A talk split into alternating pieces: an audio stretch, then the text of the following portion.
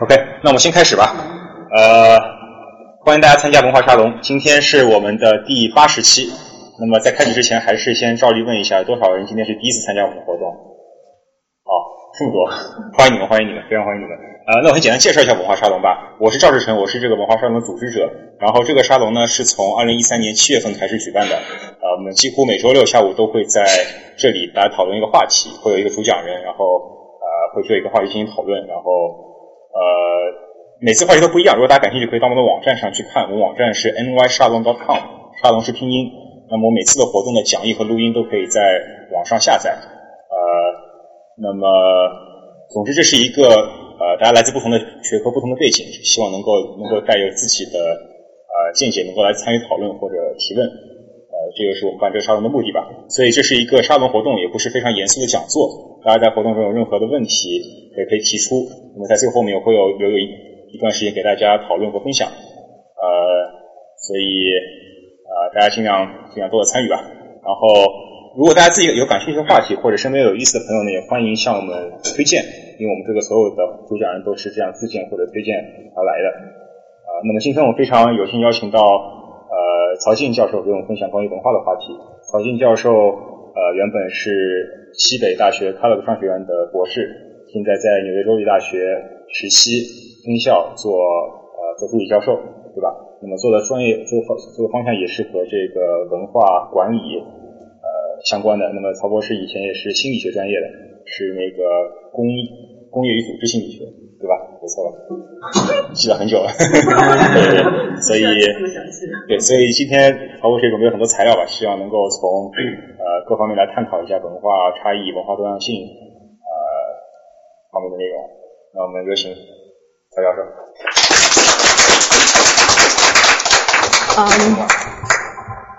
首先啊，谢谢大家周六过来听这个 talk。啊，我是觉得我一直很想跟大家一起，就是聊一下，也不一定是我一个人讲，所有人都可以发言，就是聊一下文化。而且我觉得，就是大概没有一个什么地方聊文化比纽约更适合了。就是是这么一个文化大熔炉，基本上所有人都有自己的跨文化故事可以分享。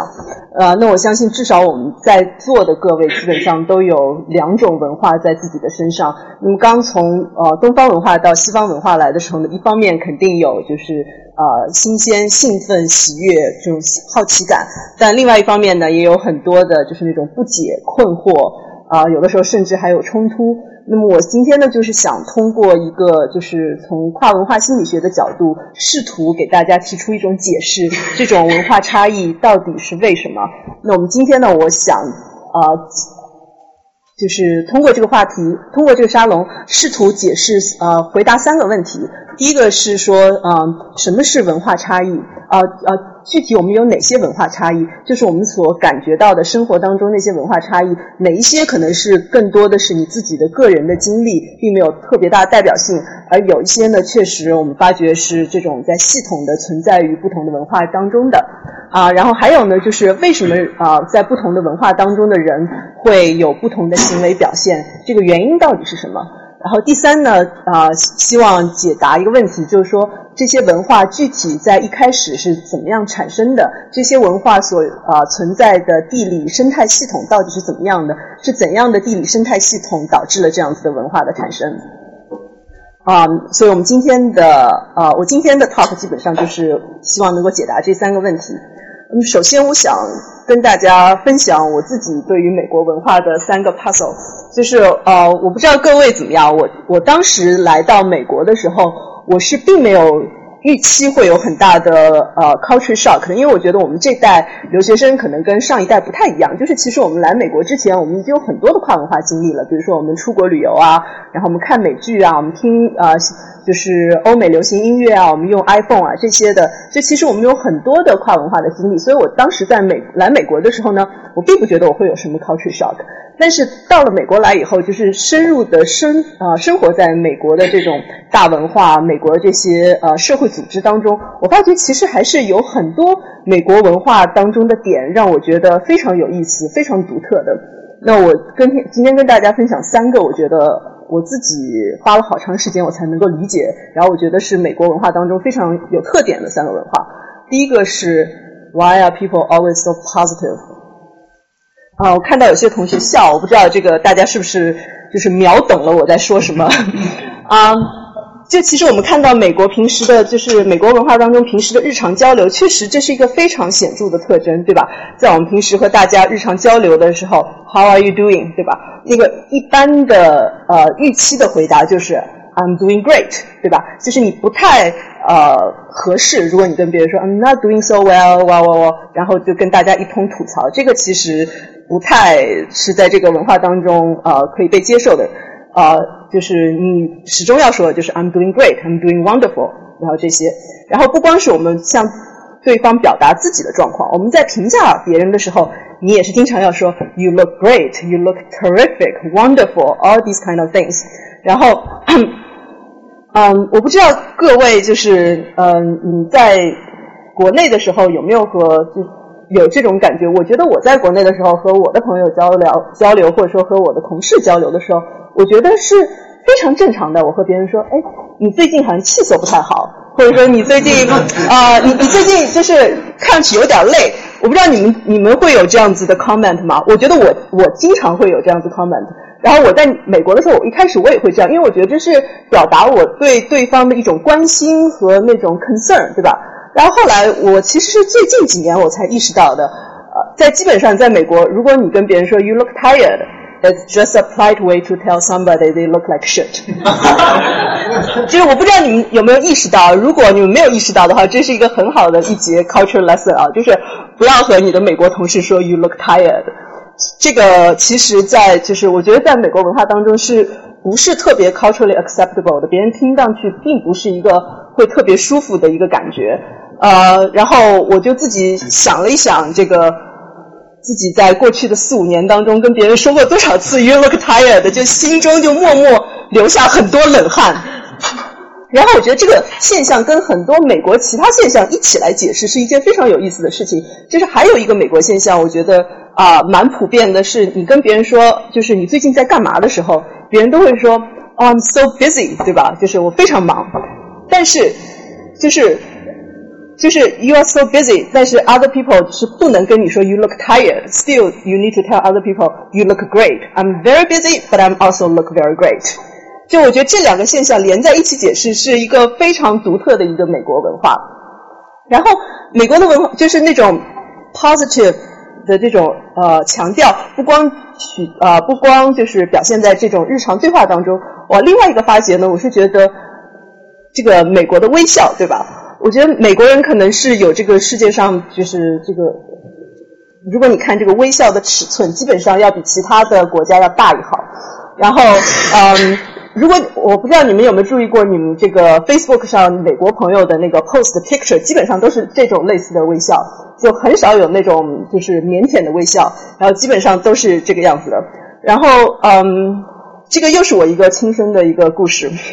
然后去年我是在 Job Market 上面，你知道，就是商学院的，就是那个 PhD。如果你在 Job Market 上面，你是要做一个个人的主页，那你个人的主页上面呢，你要有自己的个人信息啊，这些什么的。然后你还要选一张自己的那个照片。然后那我就找我的朋友去给我拍了一堆照片。然后我就拿去给我的这个商商学院，他们有一个专门的 professional photographer，然后他会给你提一些建议，说你应该选哪张照片。然后就拿了这批照片去，然后给他问他说：“哎，你觉得哪一张比较好放在我的主页上面？”然后你们知道他给我的建议是什么吗？都不好，对的。然后我说：“我说为什么？我觉得这七张都不错，就至少应该能够有一张，对吧？”然后他说：“你笑没有把牙齿露出来。”然后我就说，哎，真的吗？真的要笑，应该把牙齿露出来吗？然后回过头去看我们商学院所有老师的那个 profile picture，真的每个人笑的时候都是把牙齿露出来的。然后我就说为什么？然后他说，因为你笑把牙齿露出来是一种你非常自信的表现。这样你如果把笑不把牙齿露出来，你看上去太含蓄了。所以最后呢，就是我就听他的话，然后拍了一张照片，然后他就跟我说，Wonderful，this looks great。嗯，这是我对于美国文化的第一个感觉，就是我觉得这个 emphasis on emphasis on positivity，而且很多时候，有的时候就基本上，你的不一定是一种 emphasis on positivity，而是一种夸张的对于那种正面情绪的扩大。嗯，我觉得这是美国文化当中一个非常有意思的一点，而且这有一点是美国文化特有的，就是你问其他的西方文化，它未必会有这样子的一个同样的感受啊。我自己在我们的商学院有很多从欧洲过来的教授，然后他有一天他就跟我说，我跟我的学生说，啊，you did a good job，然后我的学生非常 upset，然后我就说啊，然后他说，后来我才意识到，就是如果你跟学生说 you did a good job。就是基本上对于美国学生来说，他就 feel 非常的 hurt，因为你应该 suppose 跟他说 you did an excellent job。如果你真的觉得他是一个非常 it was a good job，然后他在第二年他在上课的时候，他就之前他是一个欧洲人，然后他就在呃跟他的学生说，就是我从欧洲来的，所以说你们基本上把我的话就是每次听到我说的评价提一个 level 就可以了啊。我如果说 good 呢，就是 very good；我如果说 very good 呢，就是 excellent。你们懂吗？然后他就基本上这样子跟他的学生达成了一种呃沟通的一致性。然后我觉得呃，这是我对于美国文化的第一个 puzzle。那，第二个 puzzle 呢，就是 Why are there so many small talks？嗯，这个大家也秒懂了吧，对吧？呃，就是我觉得在美国的文化当中，一开始嗯，一个让我非常嗯印象深刻的是，就是。就是你跟别人见面的时候，there's so many small talks，但是呢，你又不觉得别人真的在听你在说什么，但是 you still need to talk，and you still need to show that you enjoy the talk，而且就是，而且 after the conversation，所有人都 you have to feel great，然后就是你看，就是 Amazon 上面有非常多的教大家做 small talk 的书，就是 small talk 对于在美国的文化当中是一种非常重要的 social skill。啊，我就不太，我就一开始不太懂，就为什么呢？就是为什么你有这种 small talk 的文化，然后为什么就是一堆人，就是两个人在那说啊说啊说，其实你也不在意他说什么，他也不在意你在说什么，但是你还要说，你还要告诉，就是 each other，就是你非常 enjoy the conversation，就是为什么呢？我们后面也会做一些解读哈，因为我觉得这三个问题基本上我都是找到答案了，当然这可能只是一部分答案。然后这是这是第二个 culture puzzle，呃，第三个 culture puzzle 呢是。就是 Why do you invite strangers to your party？这个我也是一开始觉得，我我知道，就是我觉得我去美国的 party 当中，基本上都是这样子，就是一堆人叫了很多很大一帮人，然后那主人呢，其实也大概有百分之六七十的 guest 他是不认识的，但是就一帮人在他的 house 里面就是聊天喝酒之类什么的，而且你你注意一下，就是美国的那些 party 的邀请是非常 common 的，对吧？你会加一句 Please feel free to bring anyone you want。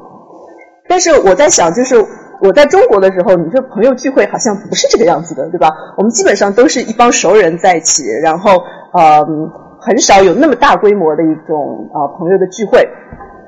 所以我我就是这个花了我很长时间，我就不太不太懂，也不太 feel comfortable 这种陌生人的聚会。所以啊，这个可能我们后面也会对它进行一个解答。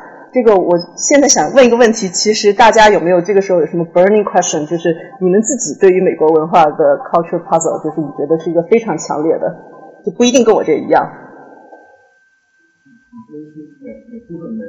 就所有。嗯。对。对。然后他老骂我们吃什么美国南部也什么东西。嗯哼。所以，所以我觉得美国不是一个整体。嗯哼。嗯。啊，我我我完全同意这点。我觉得这个可能只是一个，就是大概给大家一个具体形象的一个认识。我们后面也会讲的，我后面也会讲到说，就是其实你一个文化当中，呃，有很多共性，但它也有很多差异性。嗯。我我感觉我的呃经验和这个有点相似，就是呃我在给学生上课的时候，那个学生呃我我以前记得我以前有一堂课，就是我们有好几个助教，然后学生对我们我和另外一个意大利的助教，嗯，特别的 upset。那我们就为什么？是啊，我我我就觉得说，哎，我们平时也跟你们说，呃，your paper was awesome，your paper was excellent，然后他们还是很 upset。后来另外一个美国助教就跟我们他们说，你这个说话的这个语气不对，呃，your paper was awesome，这是不对的，your paper was awesome，他们才会高兴，对不对？对，我我是真的觉得，就是那种 positivity 的这种强调，其实是真的是美国文化当中非常重要的一部分。然后，嗯哼。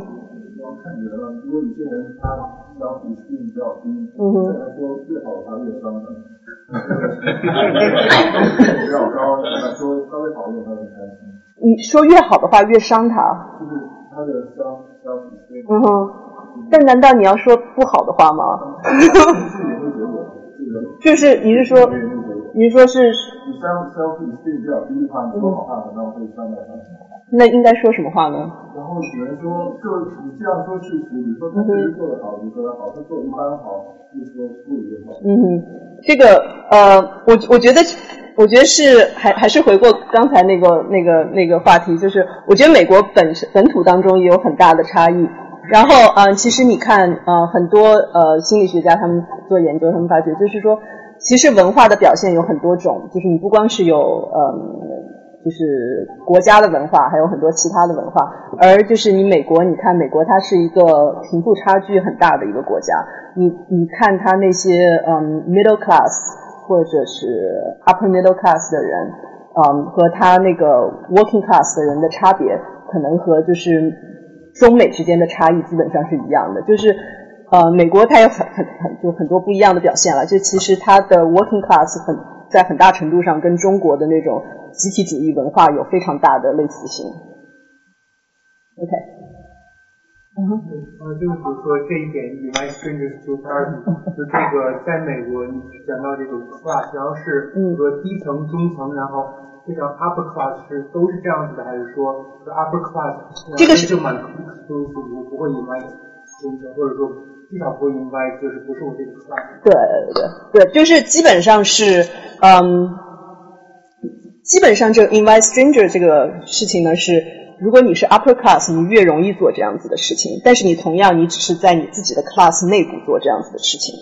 就你看，其实美国它的很多研究会发现说，就是如果你是 working class 那种美国中下阶层，其实他们的聚会跟中国的聚会也很像，也就是基本上几个朋友经常持续反复的聚会。像这种 open house，其实比较是美国 middle class 的一个一个文化。嗯。中国聚会就是家庭聚会，如果如果在美国的话，美国的家庭聚会，然后你把你的他不认识朋友带回去，然后他们也是特别开心。那我们经常结婚参加都是那种学校里的或是主持的这种这种聚会，所以对，但我觉得你在中国朋友聚会这种情况也挺少的，就不是说少，要比这个要不普遍很多。嗯哼，对，我就说就是专门比较朋友和朋友之间的聚会，我会觉得说在美国这样子的情况会更多一点，相对于中国的情况。嗯哼，好像其实从家庭聚会的话，在美国出现这种情况也会比较多，嗯哼在中国就不算很嗯哼，嗯，就可能每个人自己个身个人的体体会也不太会，也可能会挺不一样。嗯，就我后面会对它进行有我自己的解释，当然再结合一些其他啊、研究者发现的东西，就我会可以把解释告诉大家，那你们自己可能也会有自己不同的解释，我们可以一起来探讨一下，就是到底这个东西是不是对你们来说 make sense。因为我觉得，就是对于我们这些有跨文化经历的人，其实每一个人都可以是非常好的，就是 cultural psychologist。然后我觉得，其实这三个现象呢，其实说了美国文化当中的非常重要的三个部分。我觉得就是，如果你要理解美国文化，对于我自己来说，当然你有很多其他的点，但我觉得有三点是非常重要的，可以帮助我们来理解这个美国文化的。第一个呢是就是 mobile and weak social network，就是我觉得美国文化当中一个非常重要的一点，是因为美国的它的那个社会关系网络是流动的，而且是以弱关系为主导的。而相对于其他的国家，就比如说中国的文化当中，它的那个 social network 基本上是会比较稳定的，而且是会很多是以那种呃强关系为建立联系的。然后第二个呢是呃它的一个呃对于一个 social connection 的一个强烈的欲望呃强烈的愿望。呃，其实这第二点呢，跟第一点是连在一块儿的，因为它的 social network 是非常的 mobile 的，是非常 weak，所以美国的社会关系当中，它经常有朋友的流失，所以它需要有不停的就是 reach out 补充新的朋友进来啊，所以这第二点的那个 desire for social connection 其实是和第一点是连在一块儿的。然后第三点呢，emphasis on positivity，我觉得这第三点呢跟第二点也是连在一块儿的，就是因为他有强烈的要 reach out 去交朋友的那种愿望，所以说你必须更多的强调自己的 positive 的特征，你才能吸引到别人跟你交朋友。如果你一开始就把你的 weakness 或者说缺点显现出来的话，其实就是会让你在那个交友的场合当中陷入一个非常不利的情况。所以我觉得这三点其实是连在一块儿的。那我们后面呢也会对它进行更详细的解释。嗯，然后我今天说的呢，我是想要从一个呃。文化心理学的角度对它这个文化差异进行一个解释。那我先想跟大家说一下，就是文化心理学到底它是做怎么样的一个研究？就是文化心理学呢，他认为就是他把他所有的呃研究的对象分三块儿。第一块呢是 social ecology，第二块 culture，第三块 mind and behavior。具体什么意思呢？就是说，呃，你这个国呃我们所在的这个 social ecology 呢，就是我们所在的这个地理生态系统。然后还比如说那个到底是湖泊还是平原啊，或者说我们这个地方的温度怎么样，我们这个地方的呃疾病的传染率怎么样，这些生态系统。然后另外一个 element 呢是它这个 culture，就是这个 culture 到底是什么东西？比如说呃有有一些意识形态啊，有一些文化的表征啊。然后第三部分呢是啊这个啊思维和行为。那么文化心理学呢，基本上就觉得这三样东西呢是相互影响、相互作用的啊，有的呃，它们相互影响、相互作用，然后形成了一个稳定的系统。那我今天呢，就基本上会把这个 talk 呃，根据这三个箭头来给大家啊进行一个梳理啊。首先我们讲文化，呃，文化到底是什么？这个我觉得我今天不太想讲这个文化到底是什么这个。概念性命题，但我想跟大家呃对文化进行一个心理学的解读，或者说文化差异进行一个心理学解读。就是呃心理学家，嗯，这儿有学心理学的朋友吗？OK，那欢迎大家到时候如果我说错什么，及时纠正我啊。就是嗯嗯，在一呃就是八十年代的时候，有一个荷兰心理学家叫呃 Hofstede，然后他对于这个全球的。呃，几十个国家，然后他现在也在做更多的那种 data collection，呃，对全球的几十个国家的呃文化做了一片分析。然后呢，他发觉呢，所有的全球的这种国家文化可以分为五个维度。我觉得这个大家可以就是是一个挺好的一个五个维度，帮大家来呃理解或者分析我们现在这个所见到的的各种各样的文化啊。他给了五个维度，第一个呢就是 individualism、collectivism、集体主义、个体主义。这基本上的集体主义、个体主义呢，就是说，呃，你对于你自我的定义，到底是一个单独的自我，还是说你自我是和你周围的环境、周围的关系是紧密的联系在一起的？这个呃，这个维度呢，是基本上现在被研究的最多的呃一个维度，也是我们经常在那种 pop culture 里面听到最多的。我觉得其实中国和美国的很多文化差异，可以就是如果你理解了集体主义和呃，个体主义的差异，你可以很好的理解啊东西方之间的文化的差异，然后很多那种文化差异都可以用这个维度来进行解读。然后第二个呢是权力距离，就是说在一个社会当中的人，他到底允许啊一个社会的阶层当中有多大的差异？那美国是一个很典型的，就是那种啊平，就是就是平等主义的，就是那种啊你一个社会当中的文化阶层。啊，并不应该有太大的差异。那东方还有比如说印度都是非常典型的，就是权力距离非常大的一个国家。啊，然后第三个维度呢是 uncertainty avoidance，基本上就是说你在这个国家当中，人们对于不确性不不确定性的态度是怎么样的？那到底大家是到底是不是对于那种不确定性是拥抱的还是回避的？然后第四个维度呢，就是说那种啊 masculinity，就是怎么讲阳刚性啊。还有就是说，你在这个文化当中，男性文化当中，呃，文化当中，你对于这个成就，对于 assertiveness，然后对于那种呃物质物质追求的呃重视度，然后相反的就是那种女性文化，就是你会更注重合作，你会更注重呃你和人和人之间的关系之类的。然后第四、第五个呢，就是你这个文化到底是一个长期导向的文化，还是一个短期导向的文化？就基本上就是这五个维度，他觉得可以解释我们所现在所见啊见到的啊很大一部分程度上的啊文化差异。然后我会给大家找了几张图啊，可以给大家来一个 quiz。就是这是一张就是全球的这个个体主义和集体主义的那个分布图，大家能不能猜一下，就是全球最集个体主义最高的三个国家和最低的三个主义国家到底是哪个？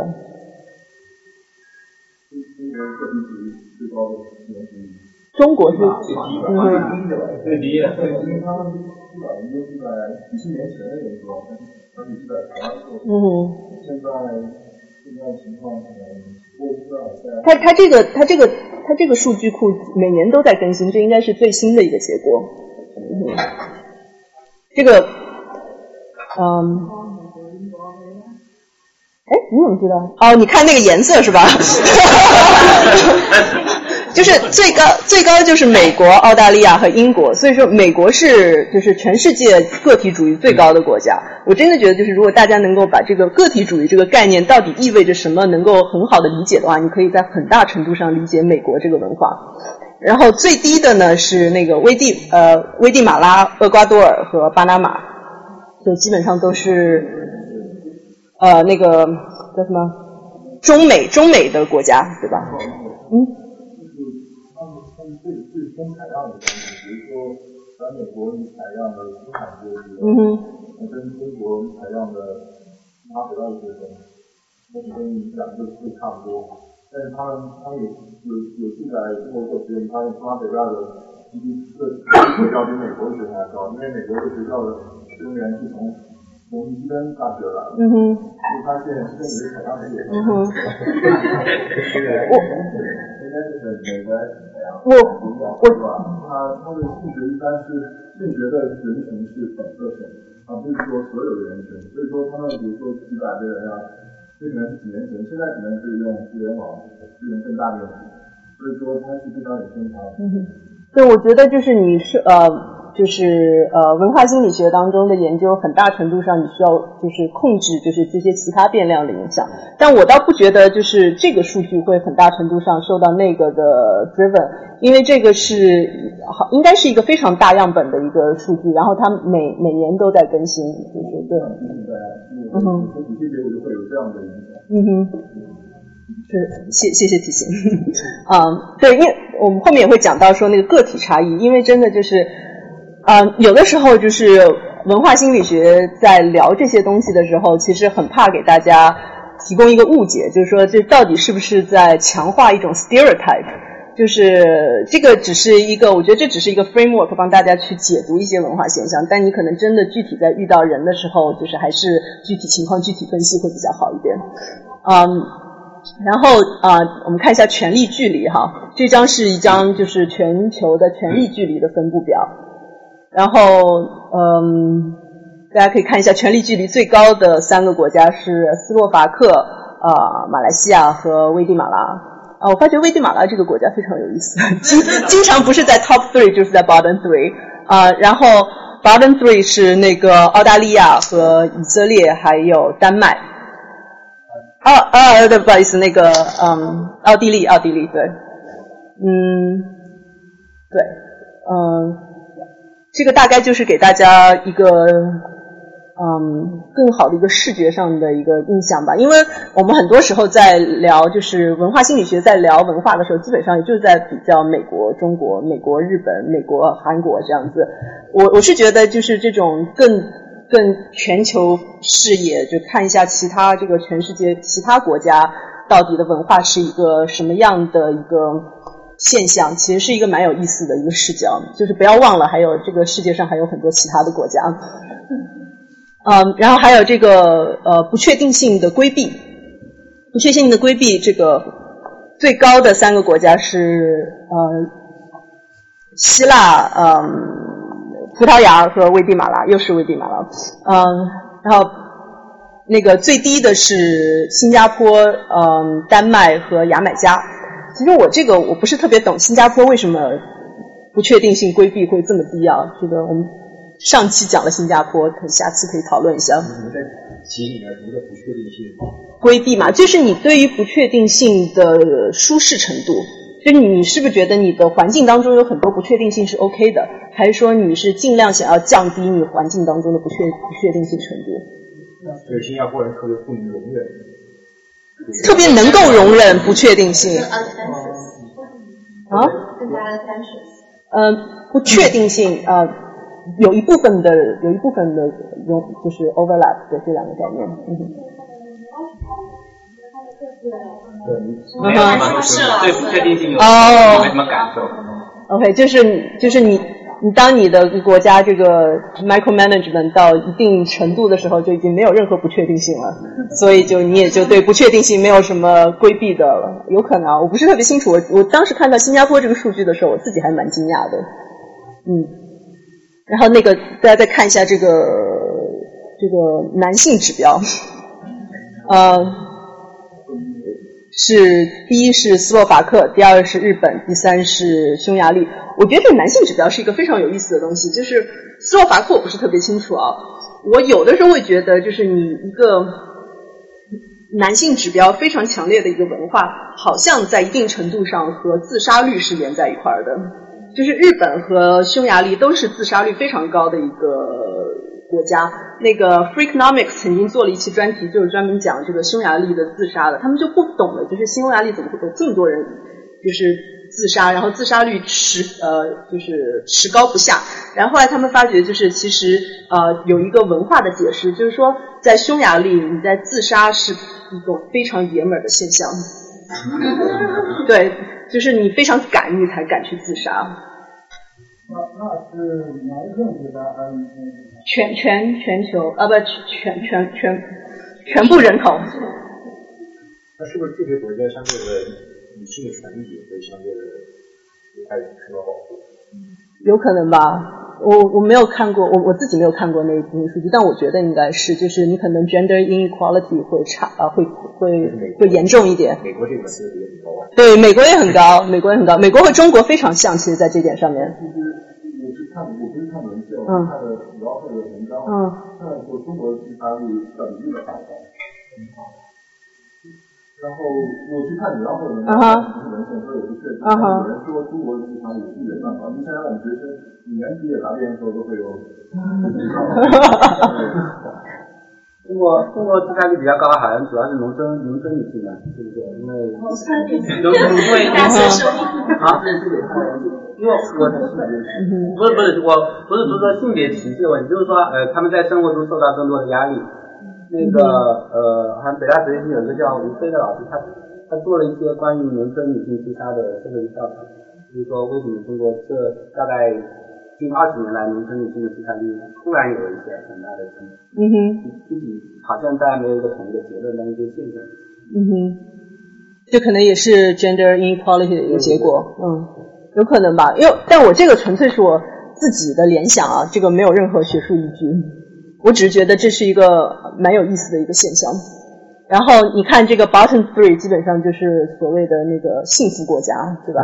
这个瑞典啊，呃，瑞典啊，挪威啊，啊，还有拉脱维亚，然后还有 long term orientation，然后这个长期导向，大家看一下啊。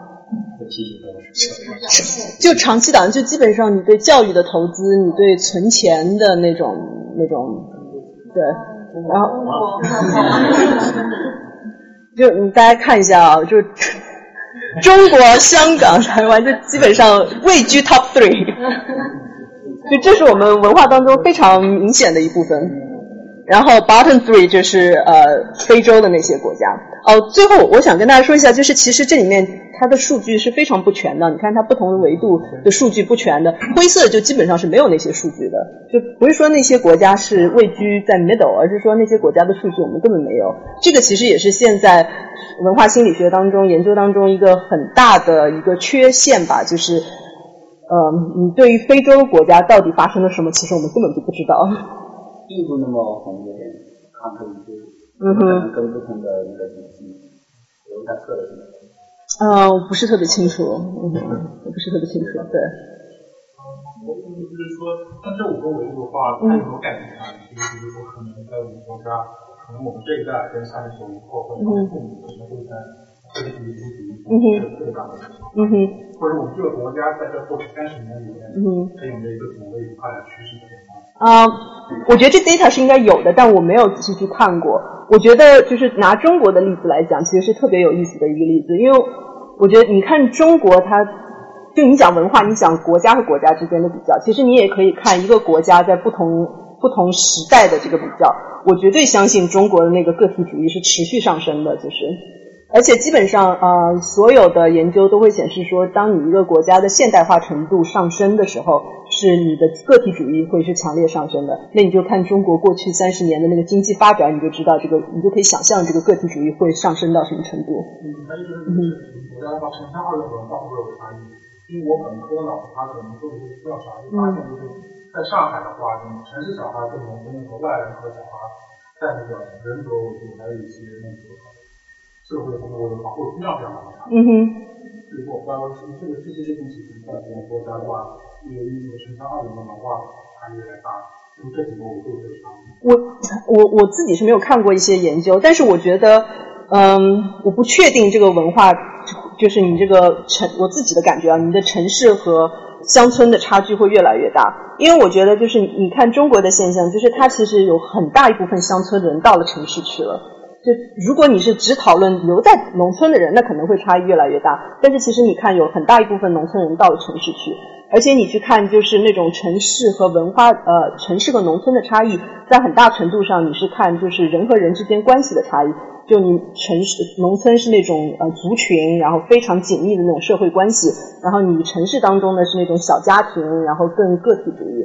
但是你会发觉，就是那个城市化进程把农村的旧有的那种社会的那种结构全都打乱掉了。就是农村现在其实就是你你人和人之间关系也并不是特别紧密。然后你这些人从农村到了城市以后，你也已经把它从自己原有的那种宗族系统当中给剥离出来了。所以我并不是特别确定，就是这个它差距到底是会越来越大还是越来越小。还有问题吗？然后我给大啊。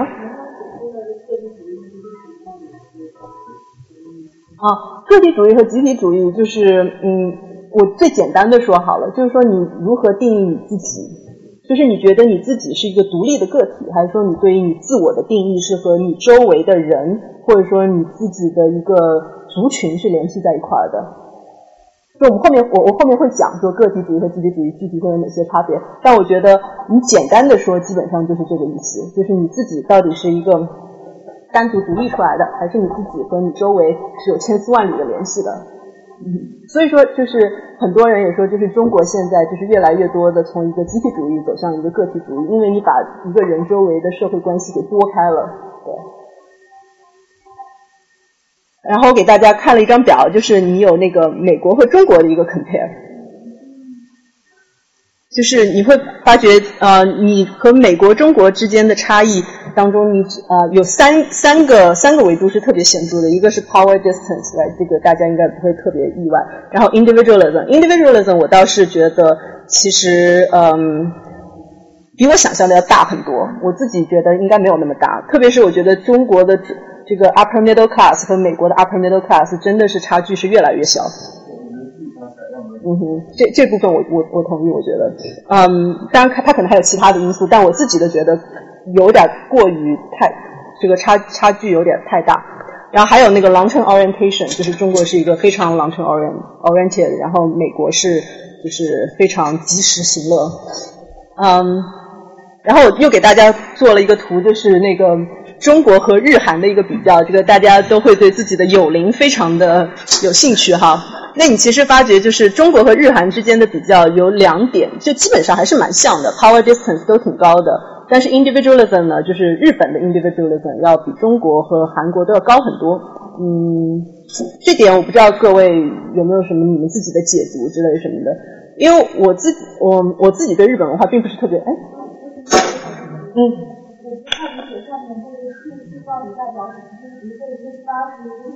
嗯哼。是说是二倍还是还是它是占百分之八十是是这样这个我还真不知道怎么回答。对。嗯哼。对，我我不是特别具体清楚它这个怎么算出来的。嗯。是相对。不是不是不是，它它有超过一百的，它有超过一百的。有相对。对。然后然后那个 individualism 你这看，然后呃，其实我不是特别信他这个阳刚性的这个指男性指数啊，我我自己觉得那个韩国是一个非常 男性的国家。嗯，然后 uncertainty avoidance 我倒觉得是一个蛮有意思的，就是中国是相对于其他的两个日呃，就是东亚文化来说，对一个 uncertainty avoidance 就是特别低的一个国家。我我自己觉得可能跟中国过去几十年的那种社会文化变动有关系，就是你你躲也躲不了，就是那种。呃，然后 long term orientation 都是非常强烈的啊，long term orientation。OK。那我们刚才说了文化，那我们现在我下面想说一下，就是啊，文化到底对于我们的就是思维和行为究竟会有怎么样的影响呢？嗯，我们前面说了很多文化的维度，但我后面对于文化的呃比较，基本上也就是东方文化和西方文化的比较，嗯，一个非常就是非常一个嗯大家都能够联系在一块的一个比较吧，它它倒没有呃。他很多人对他的解释是说，这些文化的现象的产生是和集体主义和个体主义是有关系的。不过，很多啊研究并没有具体探索它的原因到底是什么。但我们这就看它，就当做是一个东方和西方的一个比较好了，这样子比较好理解一些。那我们首先看一下文化和就是文化在里面的人的认知到底有什么样的影响。嗯，这是两张非常典型的，就是呃。西方的那个景观图和东方的山水图，这个大家有没有感觉到有什么强烈的不一样啊？就除了颜色以外，颜色也是一个其中一点。规则和不规则，嗯。写意和具体。写意和具体，还有呢？嗯哼，中颜色简本中的。啊？什么？一个是有透视，一个是平面，嗯。几何对称，嗯，你你们说的都很好，但我没有办法对那个进行解读。这个呃，而而且我也不是学艺术的，如果有学艺术的朋友，就是你觉得我后面说的话不是很 make sense 的话，你一定要告诉我。就是呃，很多呃有有有一组心理学家，他们对这个东方和西方的这种景观图进行了一系列研究，然后他们呃采采取了就是采样了就是西方的各大博物馆这些景观景观图。和东方的几大各大博物馆的一个景观图，然后他们做了一个比较，然后作品就这种类似油画，呃，这种呃类油画和山水画这样子的比较，艺术作品对，没有人的那种，然后他就做了一个比较，然后他就发觉就是。他们发觉一个现象，就是西方的它的那个地平线要比东方的地平线要低出好大一部分。就西方的地平线，你一般是在这个图画的百分之三十九的这个部分，而东方是在百分之五十六的这个部分。当然，它还有很多其他的差异，但他们发觉，哎，这个差异非常有意思。为什么就是西方的那个地平线要比东方的地平线要低出这么多呢？这个有学艺术的朋友可以给我解释一下吗？取决于他们小时候就这么学画的吧？我觉得很多都是小时候就启蒙的时候的一个训练。对啊，但为什么会有这样子的训练呢？对吧？这就物质依赖嘛。从小老师就给你这么教的，然后你主要就是他就是那那种距离。嗯哼，你是你是有。上面画的是立的山画后，嗯哼，然后往上画，嗯哼，嗯哼。我 我觉得有可能，有可能，因为我我真的不是学艺术，所以说我觉得可能解释有各很多种啊，不一定就是我后面的那个解释。那就是呃，我可以告诉大家，心理学家他从哪个视角对他进行一个解释？他认为呢，就是说，呃，你西方呢是一种非常典型的那种分析性思维，然后分析性思维的那个具体的表征是什么呢？它是重视它一个视。呃，视觉当中的那种呃主体，然后他把它主要的集中点是放在他对于他这个主体的分析上，它主体具有什么样的特性，然后说它主体哪哪些主体和哪些主体，它们因为具有共同的特性，所以说它们是可以归在一类的。这是西方的非常典型的那种 analytical 呃 thinking 那种思维，然后东方的那种思维呢，是说就是他那种整体性思维，他。东方人他的那个关注点呢，是关注在就是啊，嗯物体和它的场之间的关系，或者物体和物体之间的关系。然后呢，嗯，然后他用这个这个用他这个视角呢，他解释呢，为什么西方它的那个地平线会比较低？因为你地平线比较低了以后，你就可以突出它的那个课题。而东方的地平线比较高呢，就是你会有更多的场的，你更多环境的呃那个那个信息进去。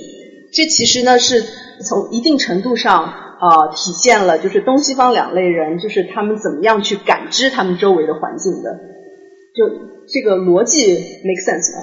就不一定是唯一的解释啊，我觉得。但我觉得就是这两种思维呢，其实是非常有意思的思维。就是你你西方的就是那种 analytical 思维，呃，注重这个个体的属性，而东方呢是注重它的属性属性之间的关系。嗯，我们后面会讲到，就是这两种不同的思维会对于那些行为啊那些有什么样的影响哈。嗯，我回过啊，对我再给大家看一张图，就是这张图大家都看到了啊，看到了是吧？你们看到了什么？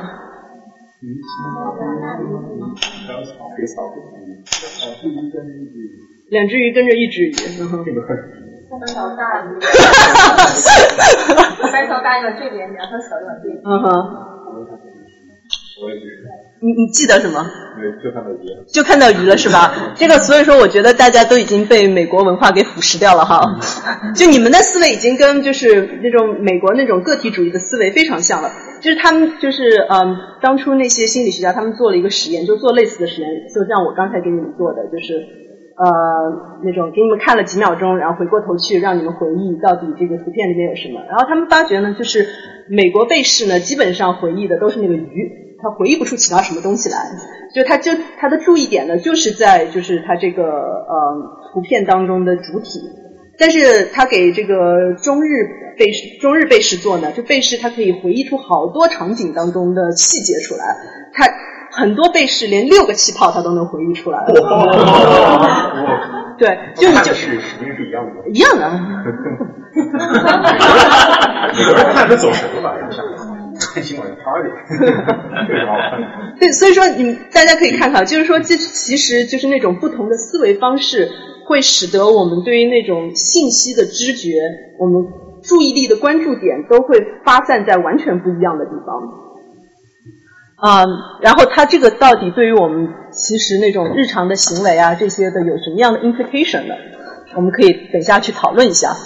然后他又做了另外一个实验，然后他说这个他给这个被试看了这边这张图，然后就是，然后回过头去呢，他又嗯给就几秒钟以后又给被试看了边上的这张图或这张图，然后他们就问他，就是说这张鱼，这个鱼到底是不是你刚才看到那个鱼？然后当然它它变了很多了，有一些真的是这个鱼，有些真的不是那个鱼。然后他就发觉，就是美国人他对于这类实验的那个正确率是非常高的，但是中国中国啊或者是日本人，他们对这个第二类的这类实验的呃正确率非常低。为什么呢？就是说你在美美国人他在知觉这张图片的时候，他基本上他的注意力就是在这个鱼上面，他没有注意到它的 background 有什么 information。但是中国呃和日本人被试呢，它是整体的知觉进去的，所以当你把这个鱼和它的背景图片剥离出来的时候，它并不能够很好的认出这个鱼到底是是不是之前的那个鱼。然后这个背景是是用了很多很多不同背景颜色啊，还是就有有深有深的基因？呃不同的背景颜色，啊你是说有可能跟颜色也有关系是吧？你看，你看，平时可以跟我讲这一期对不同民族、不同文化的对颜色的认知，嗯哼那就是有有差异的。嗯哼，我觉我觉得颜色肯定是就是是是有这部分东西，但他们在白白冰瓶子、蓝黑瓶子，对呀、对对这样。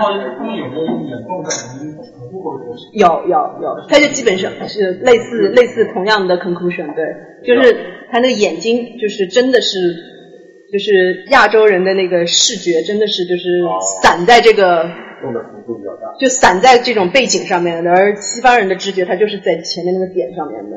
嗯哼，知识心理学到我想是可以，但是大家也知道，当你说心理学学有一当你说美国人都怎么样的时候，中国人都怎么样的时候，其实多半是百分之六十的美国人会这样，百分之六十中国人会那样，嗯还有百分之四十刚好相反。嗯，就大家在就对大大家就是就是吸收这个知识的时候，就是大概意识到有很多例外性就好了。对，就是或者心理学里面多少的有百分之有那样一个，这是一个显著的流误，百分之九十九都算是小。嗯哼，我不知道在里面百分之多少才是可信的。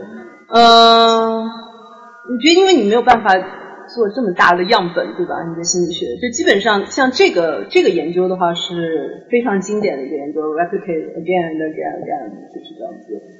我我实在很难回答这个百分比指标这个问题。就是说百分之多少的美国人能够显著的做出这个能力是一样的？那你得你得那你得测多少美国人，是吧？但结果都是一样。你觉得没办法回答这个问题啊？心理学跟物理有趣的，嗯，心理学用到很多统计，嗯啊，也会用到统计，但是少一些。心理学的结果都是统计结果，嗯哼，然后它只是我只是好奇这个这个学科本身这个范式或者它详细规范是是是怎么样的？有多少你认为是可信的？假设假设就是有两组人，一组是所有中国人，一组所有美国人，你不能测所有中国人所有美国人是不可能的。你先从所有中国人里面抽出一部分，从所有美国人抽出一部分，然后测这两组人，然后再通过统计模型来推断说这两组人所代表的。总体是怎么样。然后如果说这两组人里面你发现有一个跟情况还有一个显著的。结果，然后可以做一个推断说两个总体的。对差别。这个我知道方法我知道，我就好奇多少算是极端的。所以所以这个这个方法得不出来，得不出对具体的。数字，而是跟你的。样本的。数量，还有当时的你的所用范式的，就我我我举个例子吧，五十一比四的人。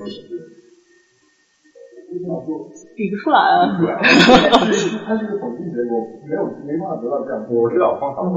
嗯。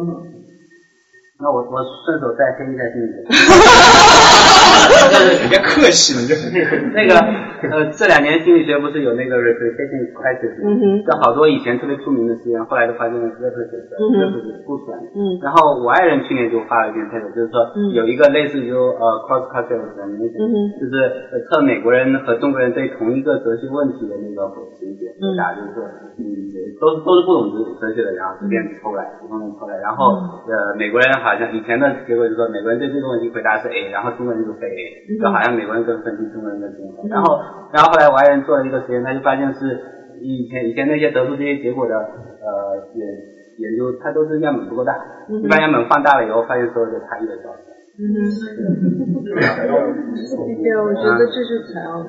但是就是说，你从说很多人他们通过他本身没有这个完全是按照这些经典范式的步骤做，存在某些中介病人他没有控制好，就会导致做出效果。嗯，比如说现在心理学这个从事的这个词，这个所谓应用已经是交往过正了。嗯哼，现在就已经变成一种暴力，科学暴力，就是说一个科学家接受。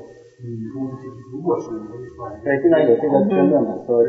但是呢，结果是这个从现在看起来就可能被一些少数人控在手上，变成他们自己谋求一些学术地位的一个，怎么说呢，太了实了。嗯。这个因为有很多人，你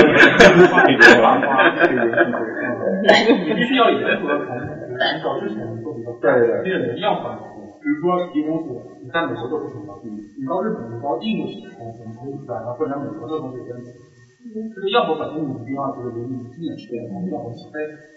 因为就是说，比如说大家都知道那个虫洞实验嘛，就是有那个点嗯这个经验实验，就是说那个做的那个研究者他本来是在第二个做然后做出来，然后后来这个人他那个工作看到美纽约，还是在我们最近有有或者你没听出来？他原本在哪个？原本在伊利。啊，然后他们就认为就可能是美那个纽约的人感觉到他们说没有这个从附近可能那边有黑人的差别。就两个学校的学生的层面不同，但是对对，因为这个学生用他们的说法里面说，说什么呢？有可能是 generation。所以说就是说就是说美国的心理，大部分美国心理学研究，你只能看成是，他那个真正的样样本的是美国的那个大学的本科生，可以认为是中产阶级白人心理学。对，就是就是美国，就是前几年，就三四年以前吧，就是呃，心理学里面发发表过一篇文章，就是就才三四年以前，就现在已经有基本上上千的 citation 了。他基本上就是在 criticize，就是美国心理学它那个采样的问题。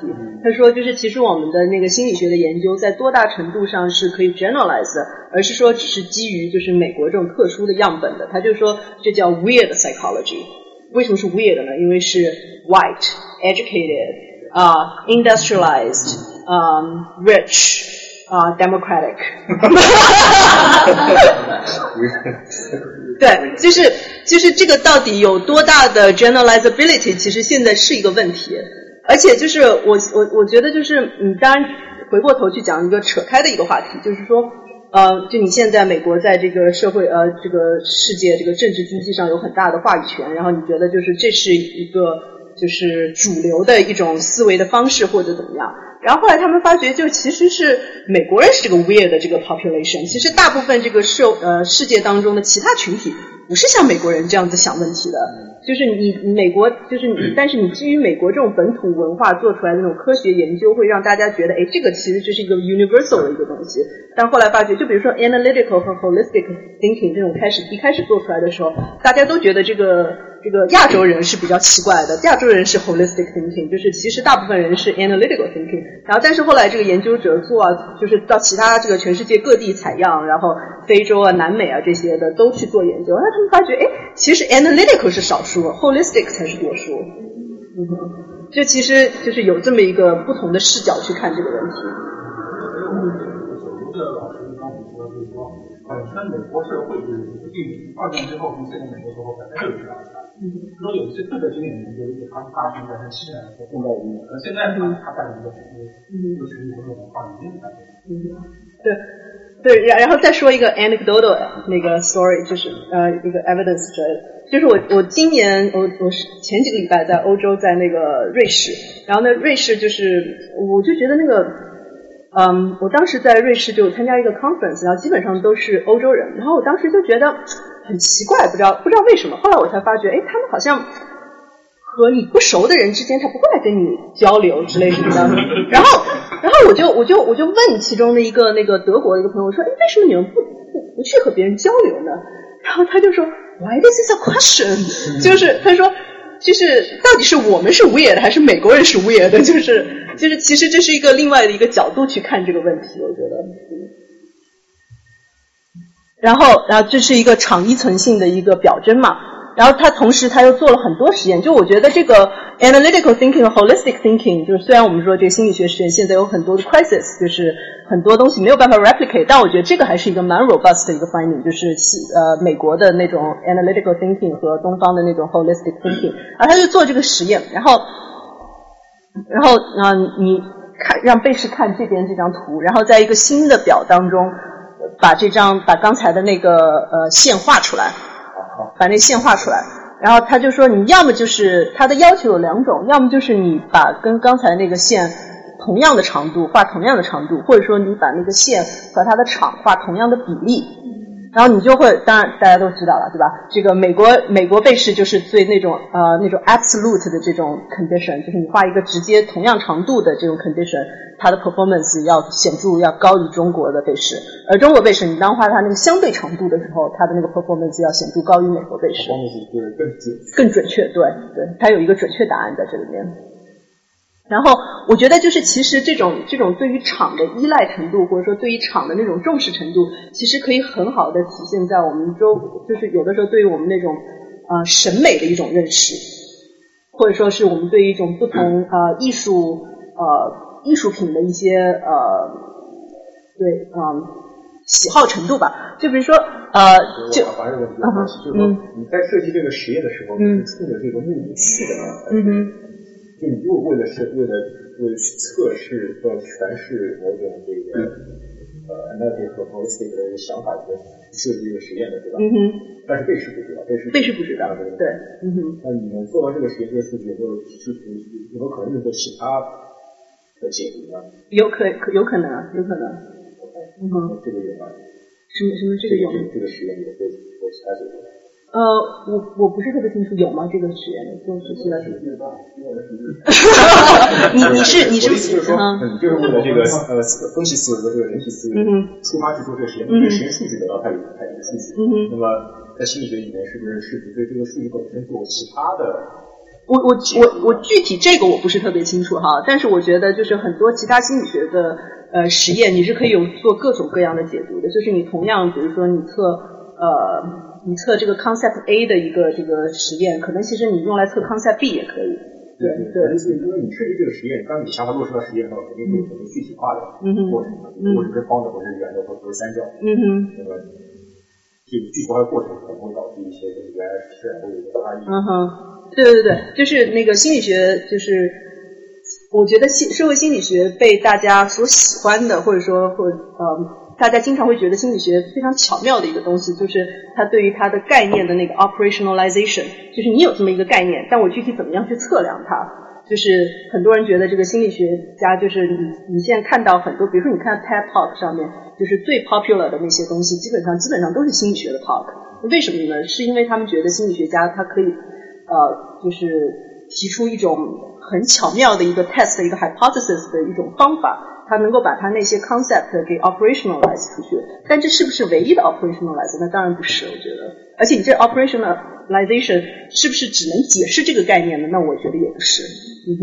我就纯粹想象，如果你把这个方法换成圆，嗯哼，万一做出来这个这个整个结果倒过来了，嗯哼，原来那一套个体和整体思维就是完全没有没有说服力。嗯，我觉得就是看你这个倒过来了，到底是为什么倒过来了，对吧？是因为是因为嗯。整体和是真的，因为它整体和那个分析是是真的没有那个差别呢，还是说就是可能其实，在当中你并不仅仅测了整体和分析思维，哎，你还你还测了就是大家对圆这个东西的感知，对吧？文明他们中国人更喜欢圆的，对对对对对对对圆对圆熟悉嘛，对吧？就有可能。实验时候。就是我不懂，我就从他一个心理学网站，我我也很好奇，嗯，心理学设计实验这个细节非常非常微妙，嗯哼，对，我觉得是非常微妙。所以说，你现在就基本上，你如果你要强烈推一个 idea 的话，你要用不同的 operationalization 去 test 同样一个问题，而且你要把那些 hypothesis 都能够 rule out 掉。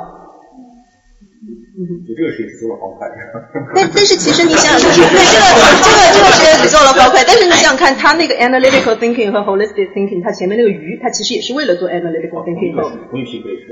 呃，不不是同一批背试，但是同一批 idea 嘛，它其实也是为了证明，就是东方和西方那个 analytical thinking 和 holistic thinking 的那个呃那个那个差异。然后你你其实你你 analytical thinking 和 holistic thinking 这是一个具。这一个是一个概念上面的差异，对吧？然后你这些所有的这些实验都是这些，你把这些概对这个概念的一个解读，嗯。呃，我刚才到心理学课人多的时候，只出现了这么一个小的事件，就可以指导分别结论吗？啊，不是，不是，不是，不是。因为这个只是相当于他已经有对研究结论做一个一个验证。已经有了这个结论了，这个结论。我我觉得心理学的那个研究范式基本上是这样子的，它有一个，比如说它有一个实验假设，比如说他觉得东方是呃。分析呃整体思维，西方是分析思维，那他会去想说，哎，那我怎么样能够测出这个东西呢？因为就是你如果只是让大家填一些问卷的话，这些有很多其他的其他的 concern，对吧？那他就会想说，哎，如果他真的是基于这样子的话，那这个逻辑推导我可以推导出什么东西来？那他应该他他这里面的假设就是说，哎，如果他真的是一个呃整体思维，他真的是一个分析思维的话，那他应该会在这个 performance 上是会有不一样。那他就去 test 说，哎，这个 performance 是不是真的有不一样？那如果真的不一样他觉得他是认证了他的 hypothesis。但是当然，你光用一个实验来论证绝对是不够的，你要有其他的各种各样的角度去证明同样的一个 idea。所以你看心理学，它的基本上现在的最最就是最顶级的那些期刊，很多程度上就是八个九个 study。然后呢，它八个九个 study 就是就是 test 同一个 main hypothesis，然后它就是用不同的角度去 test 这个 main hypothesis，就告诉你这个这个 idea 就被 replicate replicate again again again，对，用不同的方法 replicate。嗯哼。对。嗯哼。嗯哼嗯哼，对对对对对对，是一是一个 hypothesis testing。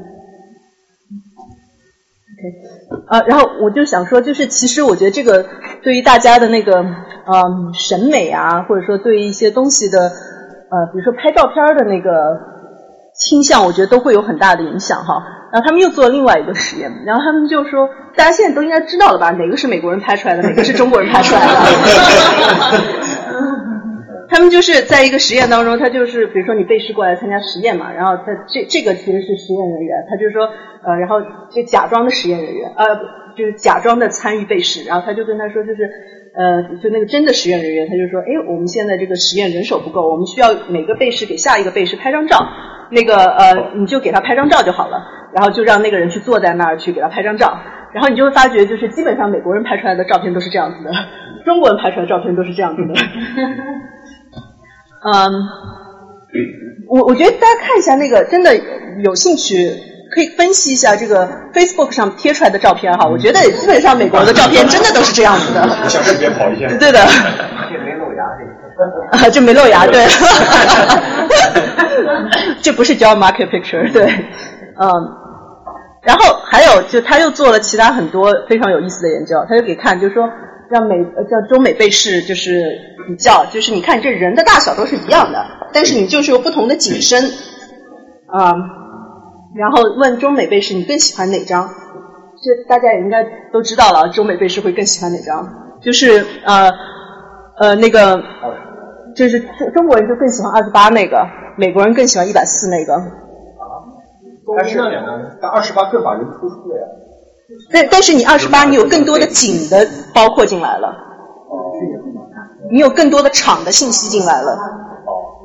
你们大家也自己看一下，你们更更喜欢哪个？一百四把人给淹没在这个。对。一百四房子没到钱对。对。然后还有这个也是，这个这个也是，就是这个这个这个人人就是他同时，然后他又把景控制住了，只把人变化，人的大小变化。然后最后也是啊，就是就是亚洲的更喜欢这张图，然后美国的更喜欢这张图。然后我觉得就是嗯。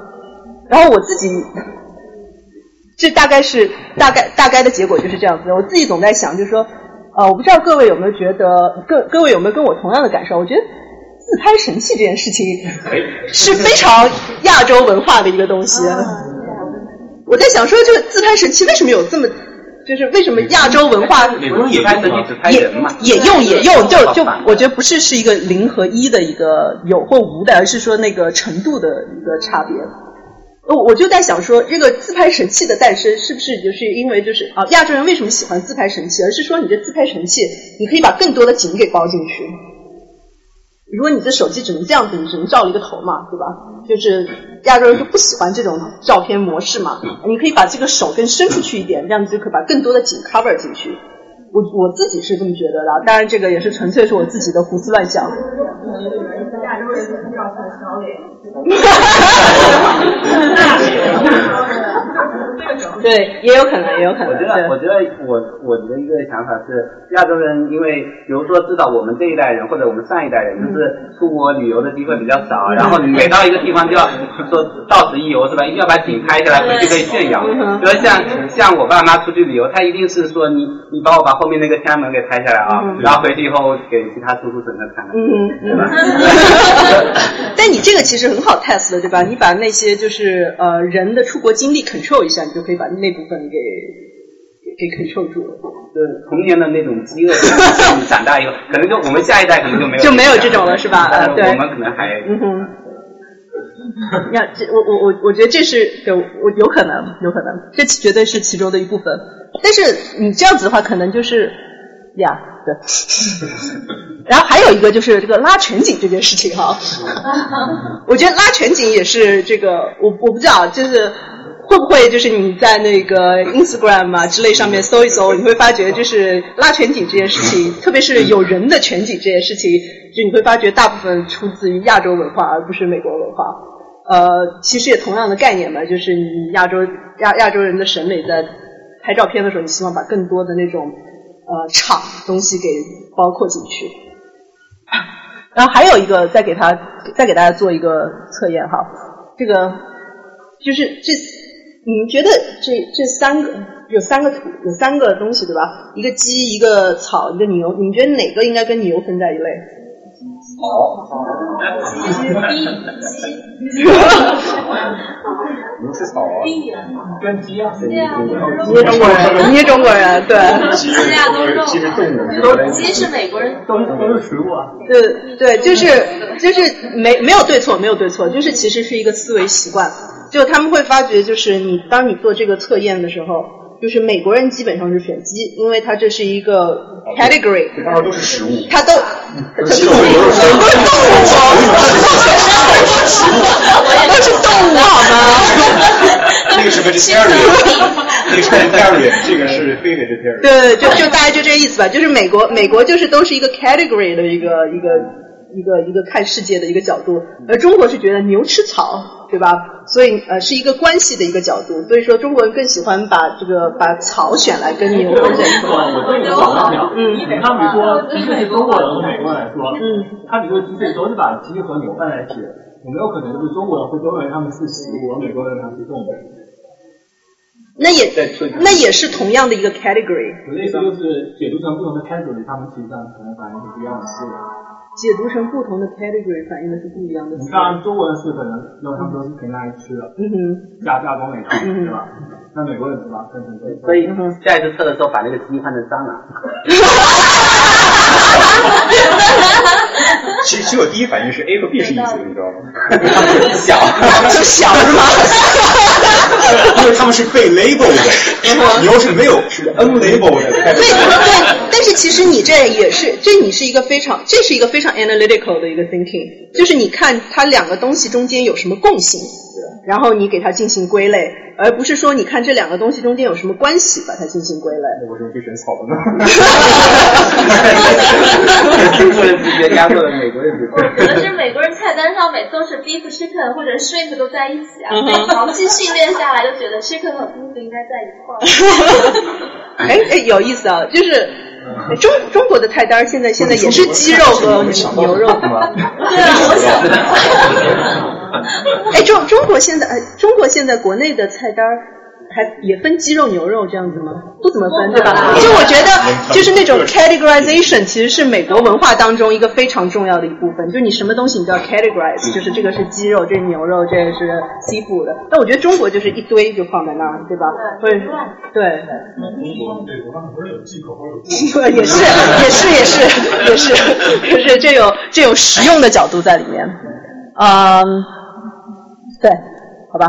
啊、那我们下面再讲一个例子啊，就是呃，大家知道这个人吗？不是这啊，卢刚，卢刚，杀杀人。啊，是那个是凶手。嗯，就是这是早期早期九十年代的一个中国留学生叫卢刚，他是在那个爱荷华大学读的书，然后他当时是呃震惊美国的一件事件，就是他枪杀了自己的导师，还有把他周围的一些就是同实验室的人也都给杀了。这还翻拍成电影，翻翻拍了吗？是刘烨和刘烨斯密主演。哦，是吗？啊是这样嗯，就是嗯、呃他当时就是他做了这么一件事情嘛，然后当时就是呃震惊了中美的媒体，然后呢，嗯，呃哦，再再跟大家介绍一个人叫彭凯平，是嗯美国做跨文化心理学研究非常有名的一个呃中国学者，他也是北呃卢刚是北大毕业，他也是北大毕业的。然后嗯彭彭老师就是是就是你看基本上你现在说这个呃跨文化心理学，他是一个非常重要的人物，他在 Michigan 毕业，然后呃。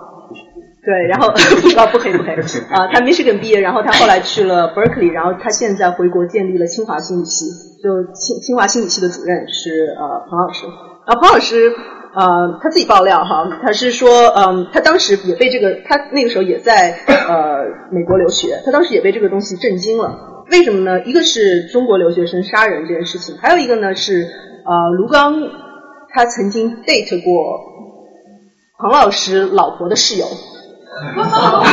所以，所以他他说他这件事情对他来说非常 personal，所以说他嗯，他就他就对这个嗯嗯为此特别做了一个研究呃，因为他当时看中美的报道，他发觉就是中美的报道里面对于卢刚的这个枪杀事件进行了非常不一样的那种解读。啊、美国他是怎么解读？他是基本上就是基于就是这个人的特质进行的解读的，说他一定是个非他是一个非常脾气不好的人，然后嗯，他是 darkly dis disturbed 吧，可能啊，beauty man who 呃嗯，是结束这个。因为他的人格分裂。对人人格分裂之类什么的，然后他是整个人有心理疾病啊之类那些什么的，就是美国他报纸的解读基本上都是基于他个人的属性，嗯，就是其实是一种归因嘛，这里面是。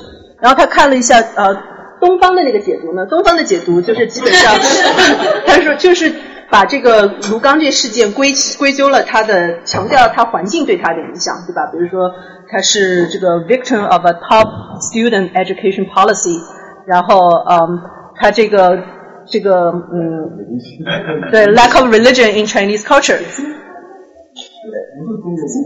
是是中国报纸，是中呃基于是 base 在纽约的一家中国中就 base 在纽约的那些华呃中文报呃中中中方报纸，然后就反正你就看吧，具体一个不一样的就是说美国它是一个基于个体的一个归因，然后东方是它基于一个情境的归因，这其实可以归咎到我们当时刚开始一直说的那个就是 holistic thinking 和 analytical thinking 的那个 framework，这样。我有一个问题啊，就是比较奇的问题。嗯。他这个人枪杀了之后，他是自首了吗？还是自杀了？自杀了，自杀了。自杀了。嗯哼，对。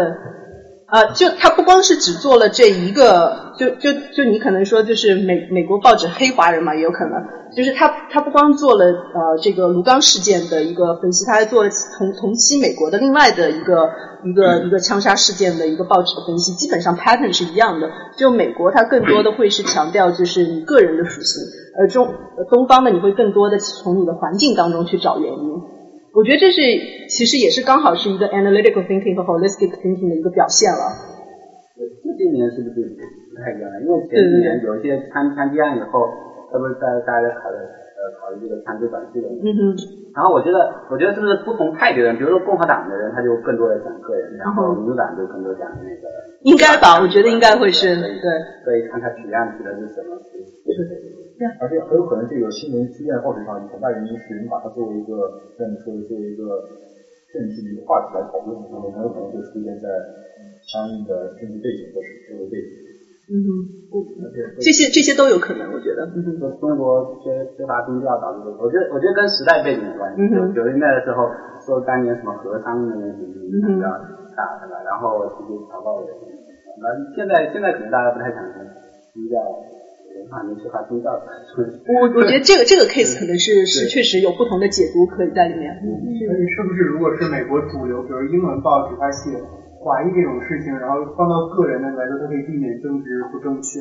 如果说他要是写，比如说一个疾病，然后或者中国人从大陆来的人普遍属于缺乏信仰，然后现在基本上是由他指代了很多人有可能有相似。相同的，比如说潜在性，如果但是华人的自己呢，他我我说我自己同意呢，那我就是没有政治不正确。嗯哼，对，但是你想看，就是我刚刚说他其实又也分析过一个美国枪击案，的基本上也是同样的 pattern。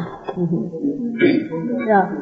你刚才有一出公路是吧？嗯哼。然后从里面一出他写到他干过些什么，嗯哼，就是比较符合美国媒体的报道。嗯哼，而且最近也是很有意思，是有一个伯克利，就对伯克利的记者去清华工作，以及呃甚至美国人去更早的时候，嗯哼，然后去清华工作真的死了。啊，对，我知道。何老师写了一个，就是，right，你你 follow 了他那个微信是吧？嗯对，然后非常非常的赞扬这个人。嗯然后呢，他那伯克利的原来的美国同事写了一篇。也写对，然后刚好完全相反，把这个人丑事全说出来，说这个人现在伯克利待不下去了，研究做起来越来越真实，越越偏，然后大家不信他研究。啊，陈老师这两个遗书完全相反的，但是你要知道，那个伯克利的同事，他们也是同一个种族的，所以我觉得是更多反映了像超级和文化的原因，发生一些极端的情况。嗯，我还不知，我真不知道那个。伯克利那边的 story。我觉得是因为我觉得如果中国国内它是一种心理那社会知识的病态的问题，然后他可能有时候它就是选择这种忽视的这种，因为新闻报道嗯哼，讲这种事，我觉得可能现在在说，如果说现就在现在在报道，那同样媒体现在会很多人就这种一些，嗯哼。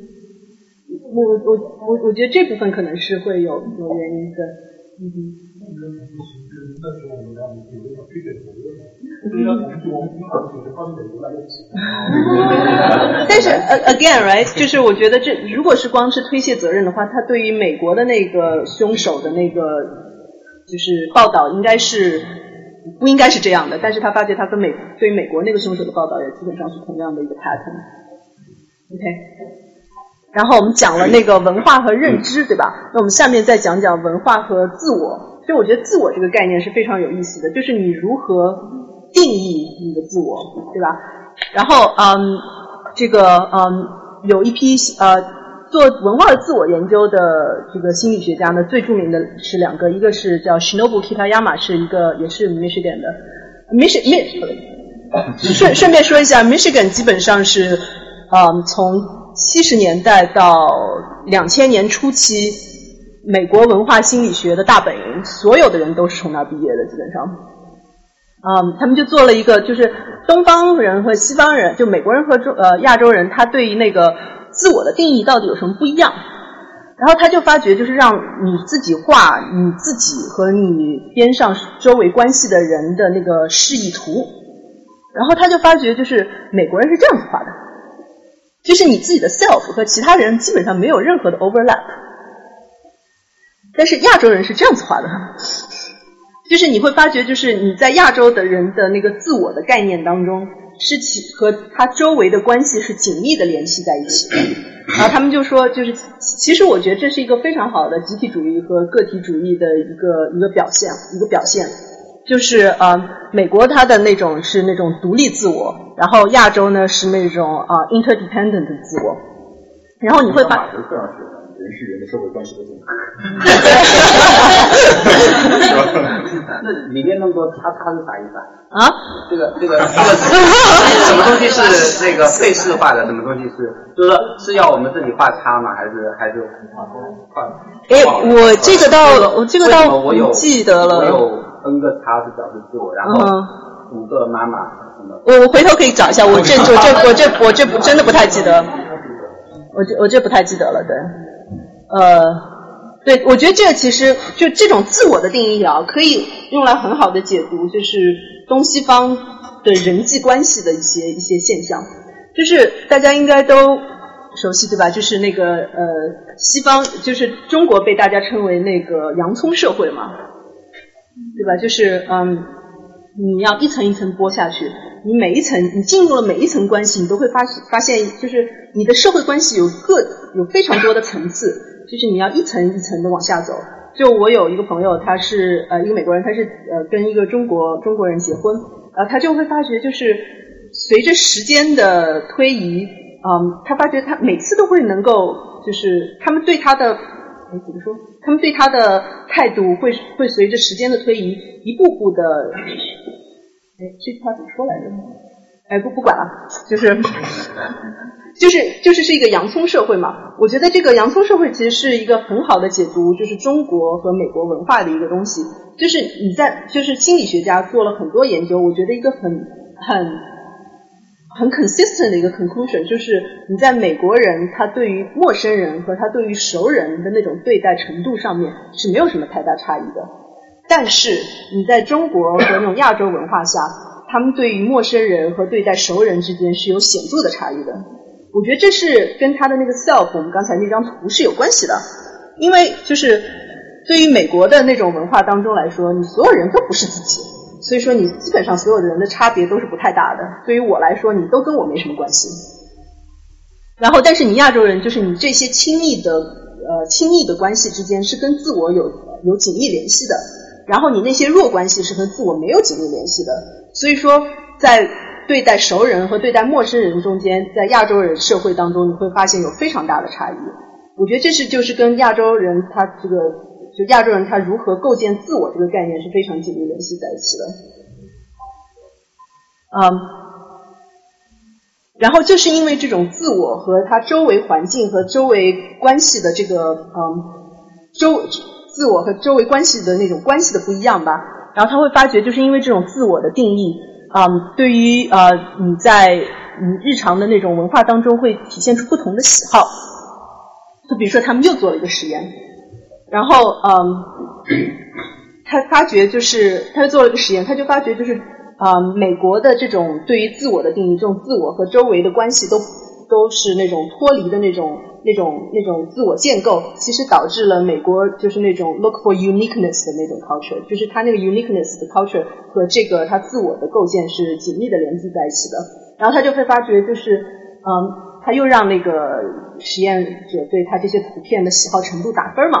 然后，他就会发觉说，啊，美国人和中国人在 A 组实验上面差别非常大，就是因为你美美国人会显著的比中国人更喜欢这个 A 组，因为他这个中你中间有一个非常不一样的一个个体嘛，然后在美国 culture 当中，他是喜欢这种 uniqueness 的，啊、但是中国的 culture 当中是不喜欢这种 uniqueness 的，啊、然后在 B 组实验当中，他就发觉，哎，又没有差异了，你知道为什么吗？他的解读。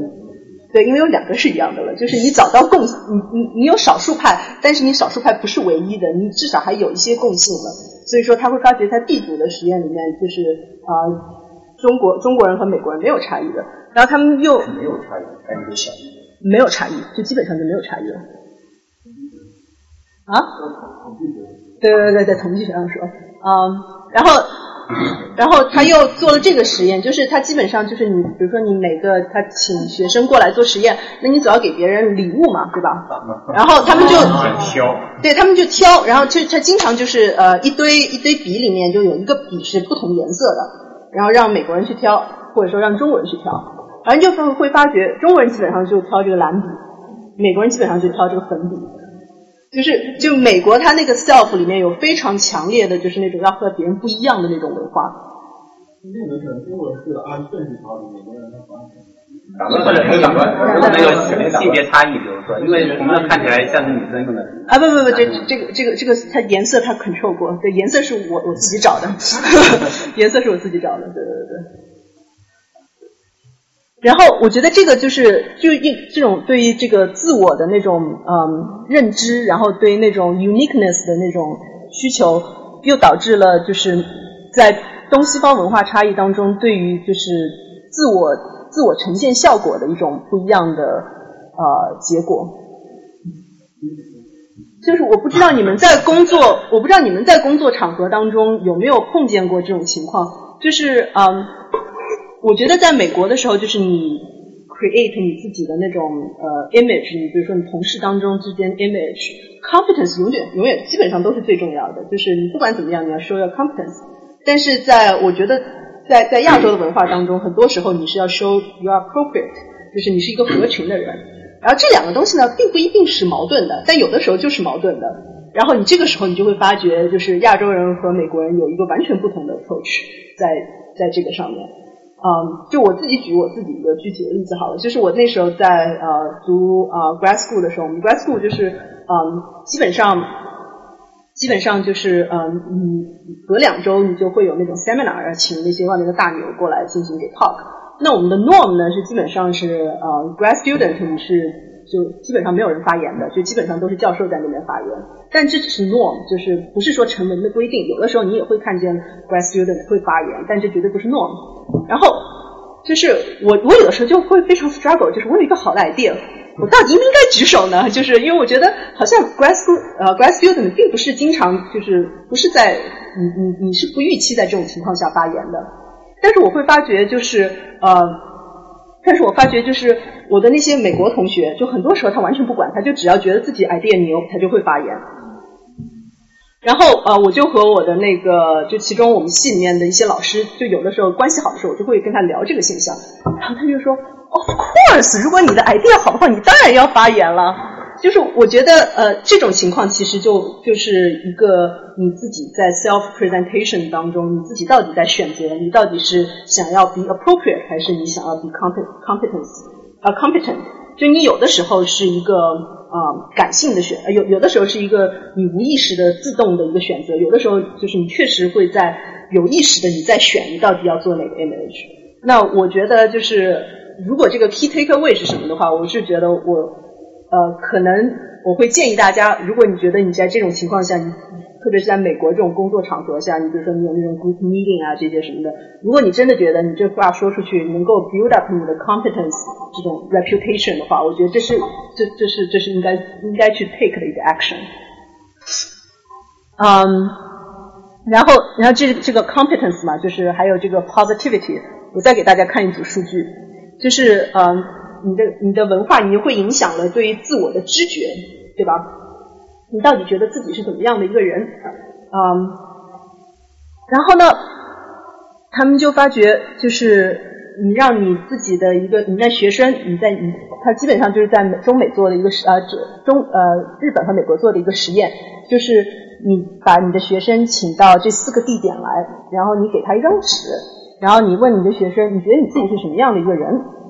然后呢，呃，然后这个比例呢是你的 positive statement 对于你 negative statement 的一个比例，然后嗯，很显而易见哈，美国就是基本上就是你 positive statement 是你 negative statement 的三倍多，就是就是 again 是相当于是那种 over emphasize 呃 emphasize on 这个 positive image。但是你看日本人，他就不是这样子的。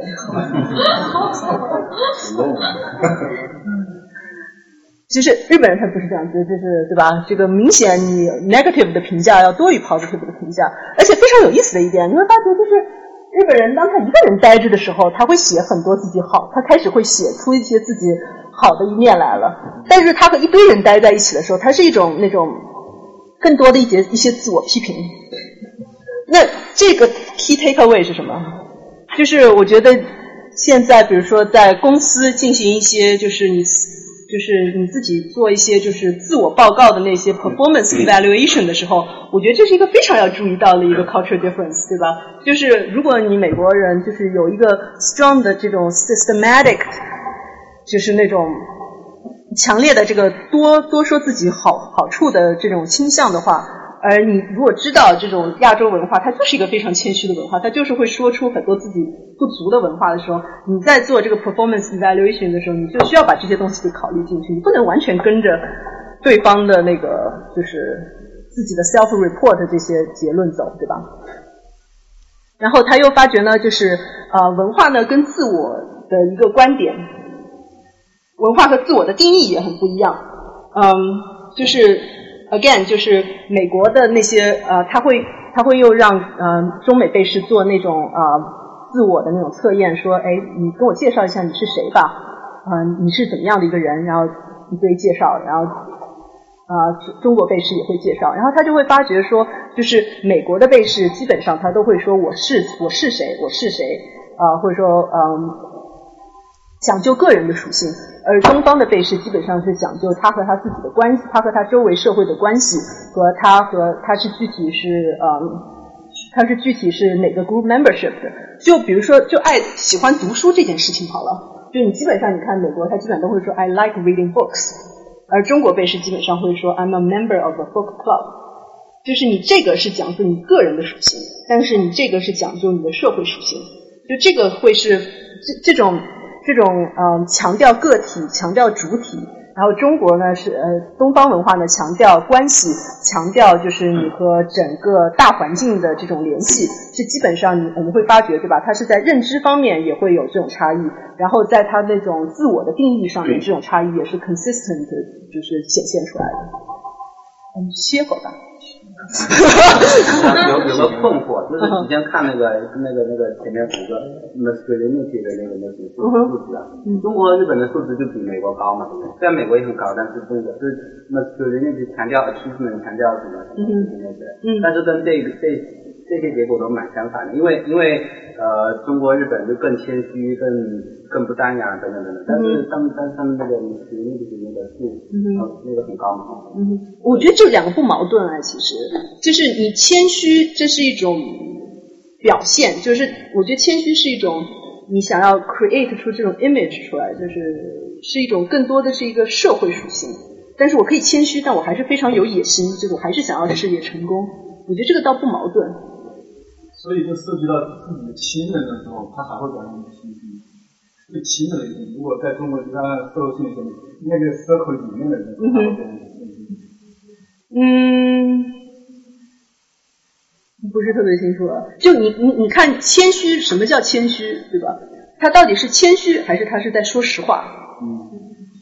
就我我觉得，again，就是说你到底是以美国这个做标准，还是以中国日中日这个做标准。我觉得中日有的时候可能可能他不是谦虚，他只是实事求是而已，而是美国他在 overemphasize 他这个 positive trait，就是其实你不是特别能够确定到底是哪部分就是导致了这个差异的变化。嗯哼，你歇会儿吧。休息十五分钟吧。哎，好。就我们刚才比较了，就是呃东西文化啊，我觉得还有一个啊、呃、非常嗯，就我们之前一直在说的嘛，就是文化不只是东西，还有很多其他的呃其其他的元素在里面。那啊、呃，基本上呢，就是嗯，现现在那些学者又给这些文化 有命命名啊，他们觉得就是光叫东西不够酷，还有其他的命名，就是觉得美国美国和那个嗯西欧是基本上是 dignity 文化、尊严文化啊，然后东方是那种嗯呃面子文化，对，看看脸文化呃。然后，但是我觉得其实还有一组非常有意思的文化，就是那个荣誉文化。我不知道你们有没有听说过这个名字名称，就是荣誉文化。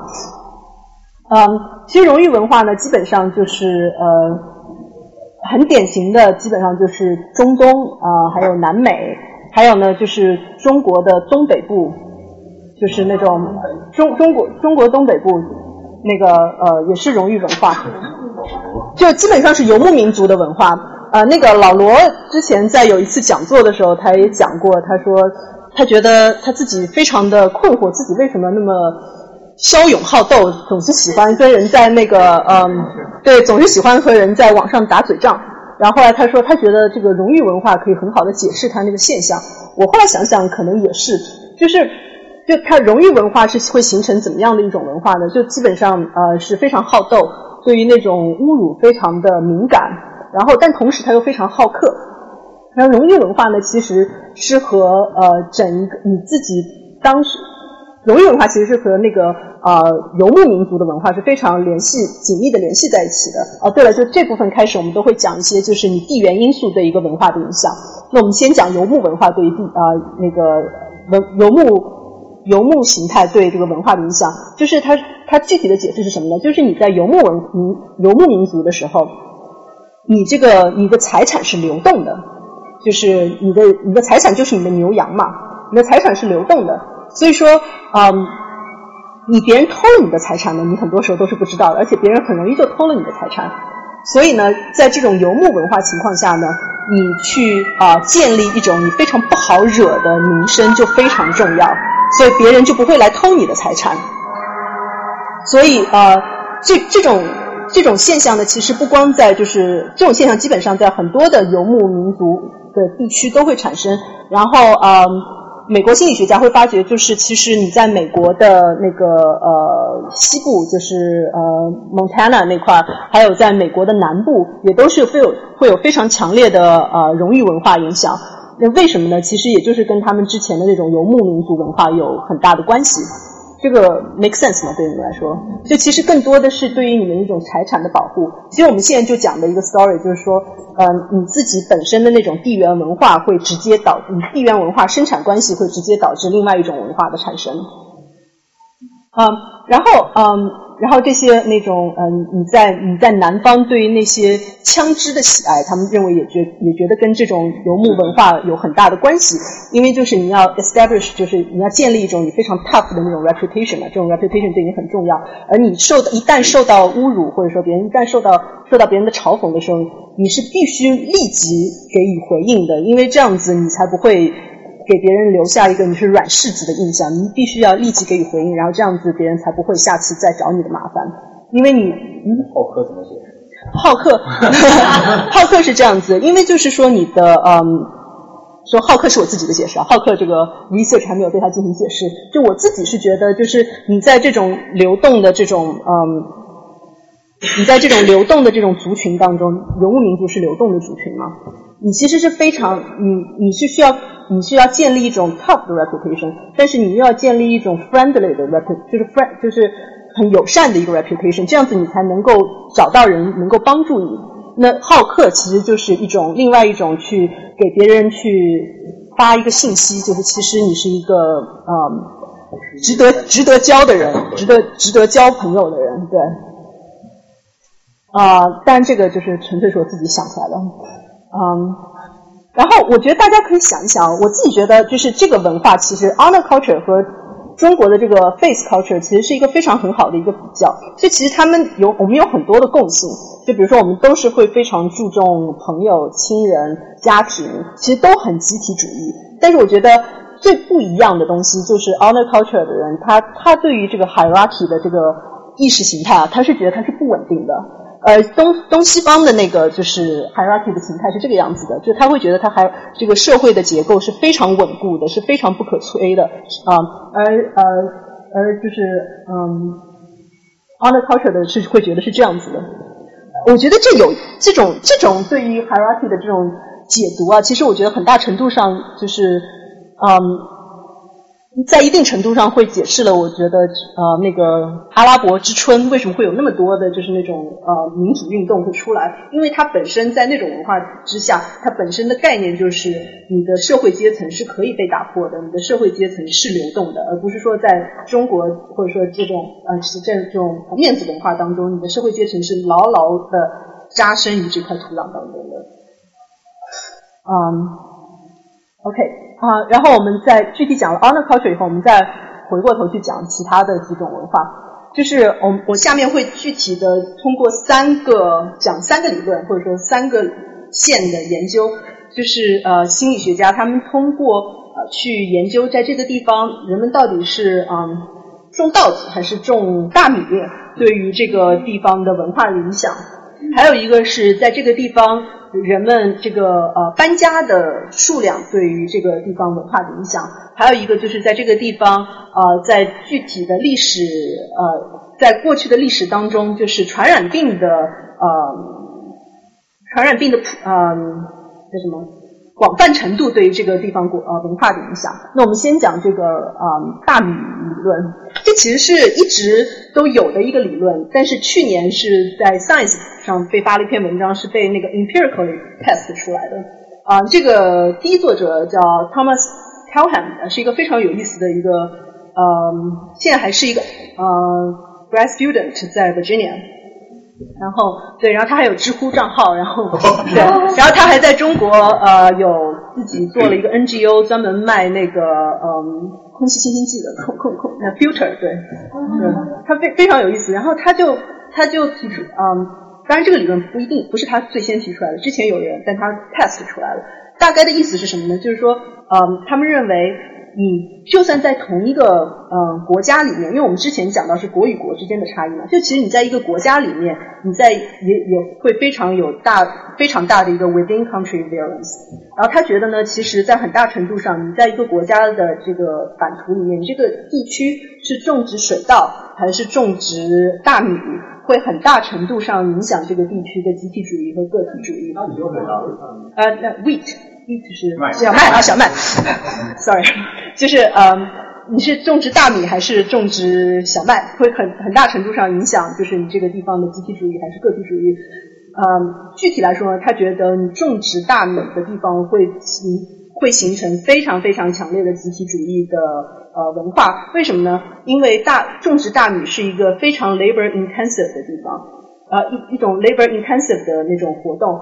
你没有办法一个人独立的完成，对于你一个家庭来说，你是需要你周围的邻居啊，然后那些亲朋好友来帮忙才能够完成这样子一个活动的。所以说，对于种植大米的地方，更容易产生一个呃集体主义的文化，而相而相对于那个呃小麦来说的话，对小麦来说的话，嗯、就是你你因为它没有那么 labor intensive，没有那么容易啊、没有那么。强烈的对于就是那种呃不同家族之间的合作的需要，所以说它更容易产生一个个体主义的文化。然后他去年在那个 Science 上面发了一篇文章呢，就是对中国除了新疆、西藏和呃内蒙古三个地方以外，他所有的呃省他做了一个研究，然后他呃他的那个他拿到了这个每个省它对于它每个省当中有多大的农耕比例是用来种呃大米的，来作为那个指标，就你到底是一个大米省份还是一个就是小麦省份。然后你就可以看见，就上面那个黑的是那个嗯小麦省份，然后下面这些绿的是大米省份。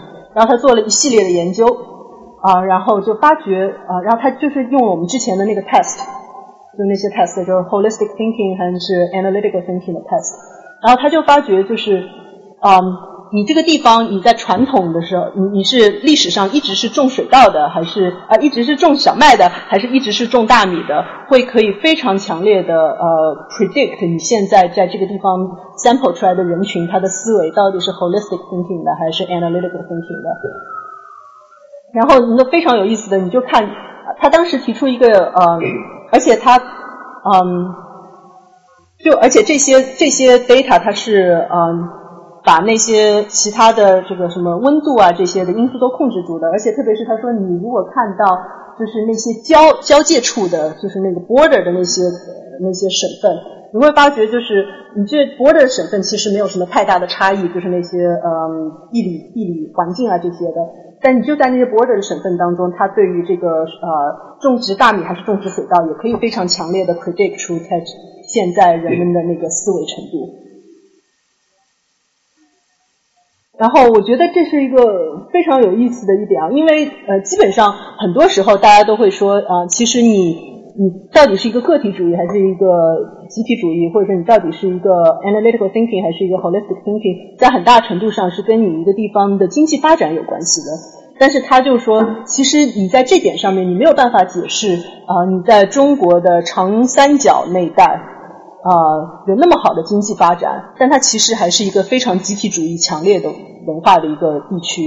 那他对此进行的一个解释呢，就是呃，除去那些经济发展的因素，长三角地带那种传统的对于大米的种植，其实是啊，其实导致在很大程度上导致了它现在还是一个非常集体主义的文化。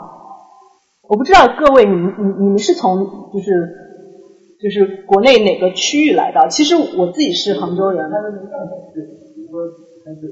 他是，说是，他是说就是那种植的人吗？还是不是当地所有人？当地所有人的话，像长三角区，他有大量的人。不是不是，他是大学生，他是吹的是大学生。这篇嗯，这篇 paper。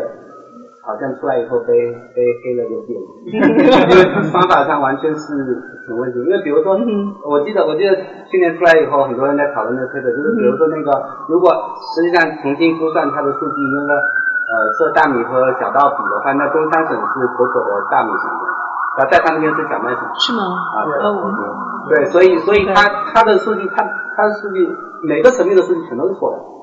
但是但是不知道为什么就发到三十看去了，所以不是，然后然后这个人在现在什么情况？而他说对，他是说历史传统上对，不是他他拿到的数据就是当呃当前的，就是这这几十呃这几年还是这几年的那个生产，这呃就是说那个农作物的比例嘛，然后但是他他算的时候算错了。就说他用的分母是错的，他用的分母可能是算的是大米在所有农产品中的比例，然后然后可能土豆啊或者什么什么全都算进去，他实际上应该算的就按他的理论应该算的是大米比小麦，然后然后他分母用错了，然后为什么应该是大米比小麦呢？就是他他自己认为是大米和小麦是最肯定是有变量的。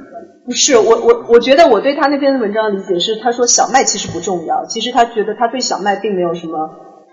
太大的那个就是解释，他没有对对他他没有对小麦有什么具体的解释，而是说他觉得大米的这种种植的方式对于那种集体主义的呃文化的影响有很大的或者我那个贡献。可能我记反正反正就是说，可能有人修正了那个数据以后，发现那个呃，其实他对那个省份的归类是错误的，说东三省应该归到东三省的种植呃对跟大大大米跟那个南方是类似的。东三省。土壤肥沃，你随便一种，不需要很强的这个集体操作就能种植出来。对对，长三角他解释，但是他这个数据本身开始方法，我我我我也是有点怀疑。我是我我是觉得就是你说的那个嗯，这个地方的资源的丰富程度，绝对是它这个地方的那个。点是这个不不是种是什么种，是这个种植过程，嗯哼，对吧？对，是否很强的依赖于这个这个集体合作？对，那你光看这个产量或者。这个就这个就不是很。他不是看产量，它是说你那个耕耕地面积占了多少？对，一样的呀。耕地面积和产量你你你我还是不会土壤肥沃，你大米轻松就能种出来。啊你这个意思是吧去怎么去像还有个问题，哎，对对对对。可是我还有一个问题，他如果说是找合作方式的话，那工业社会应该有更多的合作，欧盟和美国有更高的水平。工业社会有更多的。我觉得，你看你合作，我觉得你看你合作到底是用什么纽带来连接？你到底是用那种亲情的关系纽带来连接呢，还是你通过契约精神来连接？就其实你很大大部分情况下，他们认为就是你如果你用契约的来连接的话，其实就是不是中国传统意义上的合作，你只是就是被法律这种东西所绑定。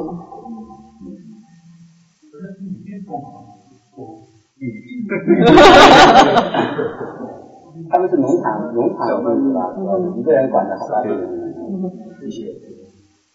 对啊、然后这个，OK，那我们下面下面讲另外一个，因为我我我我我前前段时间刚碰见过这个 Thomas Pelham，然后他们是最近他们又做了一个那个印度的一个研究，当然就是你可能说它的测量方法有问题，这个我不是具具体不是特别清楚啊，他是又做了印度研究，因为他觉得在中国的话，其实嗯大米和小呃。大米和小麦有跟跟那个纬度是连在一块儿的嘛，就其实有可能是纬度的原因。然后呢，在印度你种大米和小麦其实是一个东西分的一个东西，所以你可以把那个气温的那个变量给就是剔除掉。然后它的 data 是显示，就是你在同样的 story 基本上在印度是 replicate 的。这个当然我我我没有办法对于它具体的测量有什么对。这个人，我打黑一下这个人。你不是之前提到他卖那个空气空气清新清洁剂嘛？嗯。然后这个事情当时就在网上就已经被人黑过了，就是说他他做的那个东西，最后发现别人拆开发现就是说一个风扇外面装加上一个很 fancy 的壳，他在里面拿风扇吹吹吹，然后吹完了以后拿仪器测风扇前面那个 PM 二点五一下降下去了，对不对？他说啊，我就除掉了 PM 二点五。这个是一个槽点，就是它它是放在放在风扇前面吹，你要放在房间任何一个其他一个角落一测，发现 PM 二点五增加，因为东西都吹吹到旁边。第二个槽点是那个人他自己在做这个东西的时候，他根本不知道 PM 二点五什么东西，他以为他以为这个那个 PM 后面那个数值越高越坏，所以所以他就他就说我我这个成功的把这个 PM 十降降到了 PM 二点五之 之类的，然后。所以，所以那个那个东西弄出来，比如说风扇外面套个壳，卖个几千块钱，然后说我这个比同类产品一万百块的要便宜好多好多，大家买我这个吧，他赚了好大一笔。然后，但是，所以，所以我对这个人的人品非常的怀疑，然后研究成果 学品非常的怀疑。嗯。中华文化的思想方式。嗯。我们换一个话题好不好？啊，那我下面还要讲一个，就是那个地缘因素呢，就是呃，residential mobility，这是一个一系列我还蛮个人还蛮喜欢的一个呃研究。啊、具体呢，它就是研究了，就是你你一个人的那种迁移的经历对自己心理的影响，或者说你一个国家当中，呃，你这个有多大的呃迁移比例对于这个国家文化的影响？我觉得这是一个非常好的一个指标哈。我不知道你们自己怎么觉得，因为我觉得就是呃，就有 data 显示，就是美国基本上是就是呃这个世界上迁移最最多的一个国家之一了。嗯，然后呢，我觉得我们在中国又有最近这三十年又有又有经历了非常多的人口的迁移，然后我们自己呢，就其实也是从东迁移到西，从南迁移到北。就我觉得，当我们理解了这个迁移对于人的心理的影响的时候，其实可以帮我们很好的解读，就是美国的文化，同时也可以帮我们很好的解读中国现在最近几十年的那种文化变化，同时又可以更多的了解一下自己这个最近，就比如说。搬了那么多次家以后，为什么这些心理啊、行为啊，或者说意识形态上面会有这些变化？所以我觉得呃，这是一个这是一批我一系列我非常喜欢的研究哈。然后我觉得这个也可以用来解释我之前吐槽过的很多美国的文化现象。然后嗯，就啊、呃，研究者发现呢，就是其实啊、呃，你你这个迁移的次数，就你迁他们做了一批研究，然后就是那些迁移次数多的人。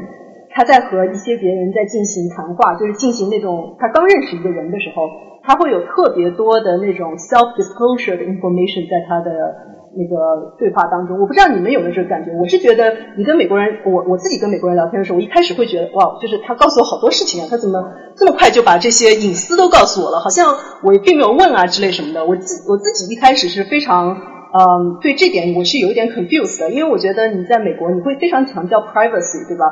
就是呃，那为什么他会告诉我这么多他关于他自己的一些东西？比如说他去看心理医生了，他失恋了，他去 date 了，这些都跟我说，我跟我有什么关系？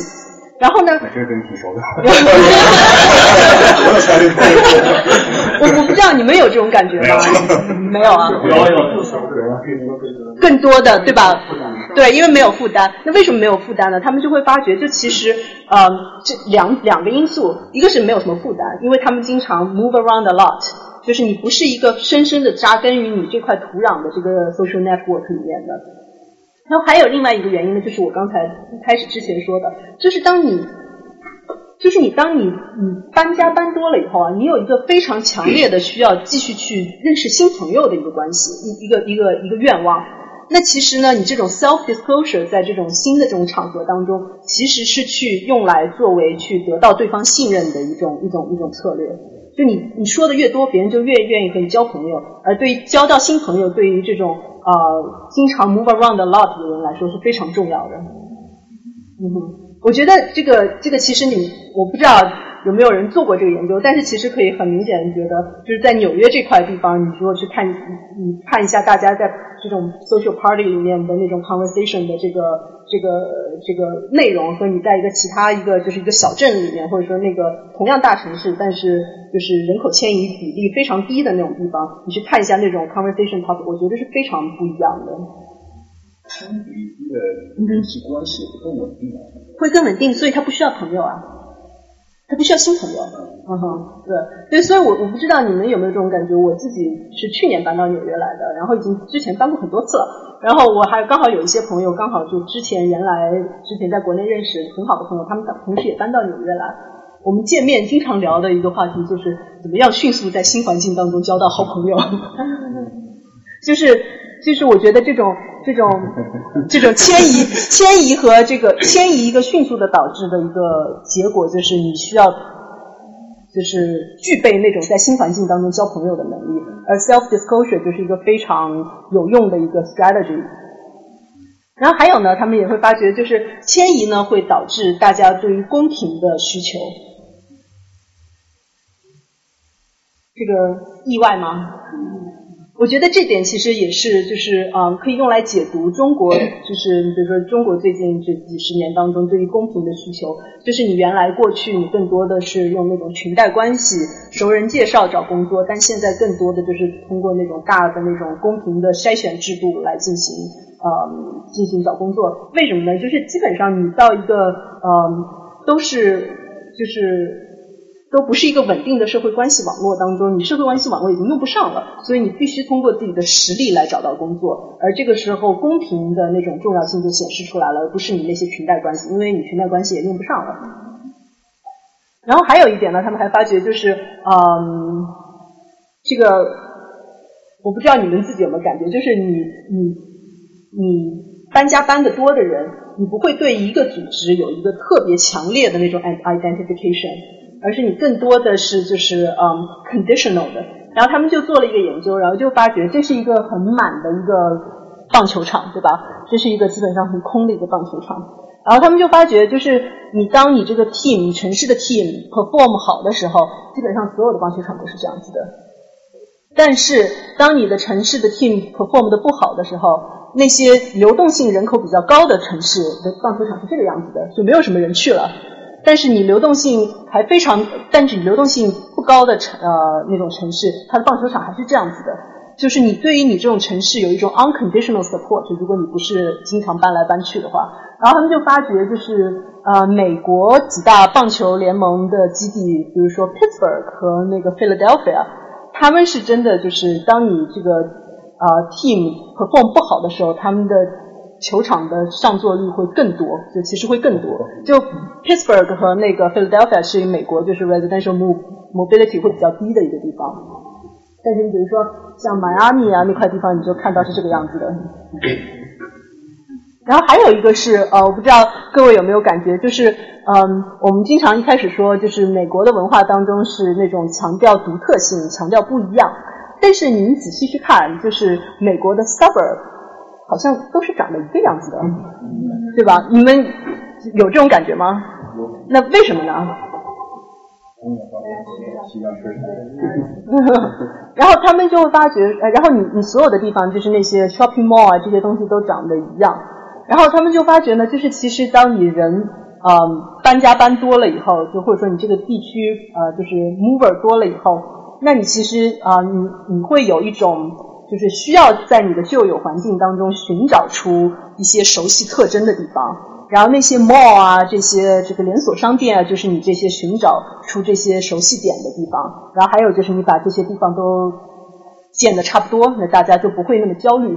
呃，我当时是不太相信这点的，因为我自己觉得好像我搬家搬的多了，但是我就是其实我更愿意尝试新鲜的东西，而并不是 look for familiarity。但是我的朋友有些人他们就强烈的白印这个 idea，他们觉得就是我有一个朋友他跟我说了一个 story，他说的我不知道为什么，我原来我不知道为什么，我每次出差或者坐飞机我就想吃麦当劳，我现在明白了。他说我现在明白了，就是就是寻找那些 familiarity。嗯，这有一个不一定适用，纽约反而是那些小的作坊的部分。有人来有人喜欢吃那些小的家庭式的，或者不是那种连锁店性质的店。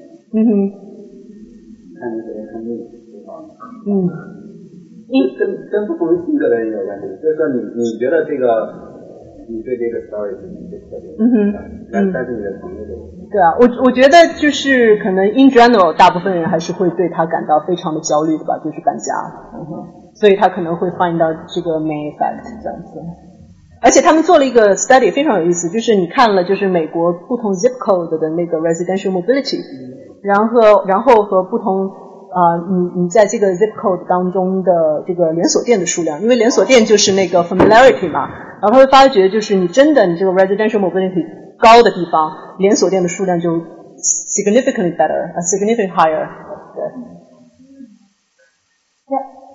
我觉得这个实验比较夸张，是因为呃呃做这个 study 的人可能并不懂房产，在这个叫什么 suburb area，一般来说这些房子的构建不是房子自己从零开始建造的，嗯哼是官方建造的。对，如果你看到这个这个房子啊，这个这一排房子上面这一区，嗯哼大概一块地，比如说如果在一些风景这种地方啊，待了大概就七八万块钱，就是这么大块地。嗯然后呢，在这个上面建这个房子，就是说基本上是由建筑公司做私来的这个房子，嗯哼一个月可以建到的。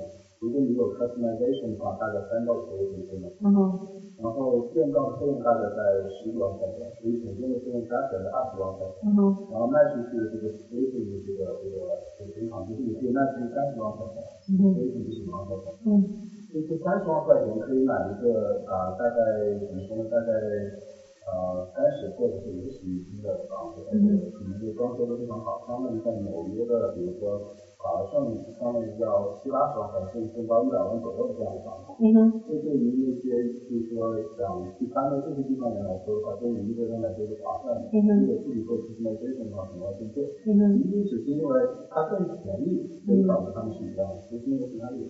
嗯，我我觉得成本可能是一个因素啊，但是如果你可以把成本控制住，然后就看就是到底是不是这种他会对于这种一样的类型的更有偏好，或者说是不不一样的东西更有偏好，对吧？是，房子他们只有这一个选择，因为房子已经建好了，商商已经开发开发好了。嗯这些房子的建造不是由这个叫什么 residents 他们自己从零开始建的，而是他们只能只能去买已经建成的地方，怎么样建成是开发商为了建成的建议。对，但是我的意思是说，就是那你可能有不同的开发商，那有一些可以提供就是那些差异化的那些房子，那除去成本因素，我觉得我知道你在聊成本的因素，但是呃，你不同的房子你会受到不同的消费者的喜好嘛，对吧？你用消费者来选择，那很有可能会不会就是这种房子其实呃。会更更在那种呃 residential mobility 高的城市的那种呃受欢迎程度会更高呢？一般来说，在这个就说，比如他现在这一大块地，嗯他建的房子基本上都一样，嗯哼。然后他也许同样一个开发商在另外一块地，他可能做另外一个风格，嗯哼。但是这这就到可能这个顾客来找啊，对于他们来说，呃，为了换，就是为了在一个地方重新再买一块地，建一个很简易的这个东西，可能要操作他们好几十万美金，嗯哼所以他就选择一个很便宜，但是质量非常实用的，嗯哼。这是一个很就是很基本的一个一个一个。对我我我我知道你的意思，但是你如果你可以做一个比较，对吧？一个是在那个嗯，一个是在这个迁移度比较高的地区，一个是在迁移度比较低的地区。然后比如说经济成本、经济经济水平都差不多，但是你会发觉在这种迁移度比较高的地区，这样子类似的房子卖的比较好，那你是不是就可以就是 support 这个 hypothesis 呢？因为比较高的地方一般是这个自己在房子靠的多一些，就比如说曼哈顿啊啊零八年、零九年这个房价可能特别低嘛，然后就有一些人他们就比如说质量也很好，然后他自己就只把这个摊位做得更好，嗯哼他们做相信这个里面都多高，嗯哼所以呢有一个就是很久也是比较嗯哼嗯。不是我的意思是，如果是去 compare 你的那个 hypothesis 的话，如果你可以找到那两种 condition，不是就可以就是把那个成本的因素给剔除掉，只考虑 mobility 的因素吗？对，嗯。有意思是但是看谁建，那是直接导致嗯哼。房子是，OK，啊，我觉得就是你如果某个越高的地方，你对这个房子的期待可能越低是吧？对，我就住十年，哎，嗯长得长得一样就一样吧，一样然后用起来舒服。啊，就可能是跟一个像我要住三十年甚至四十年，嗯对房子的这个外观啊、质高可能会更高的要求。嗯，有可能，嗯，对。然后我还想问一个大家，你们觉得就是那个 residential mobility 高的人都是呃社会富有阶层还是社会贫穷阶层？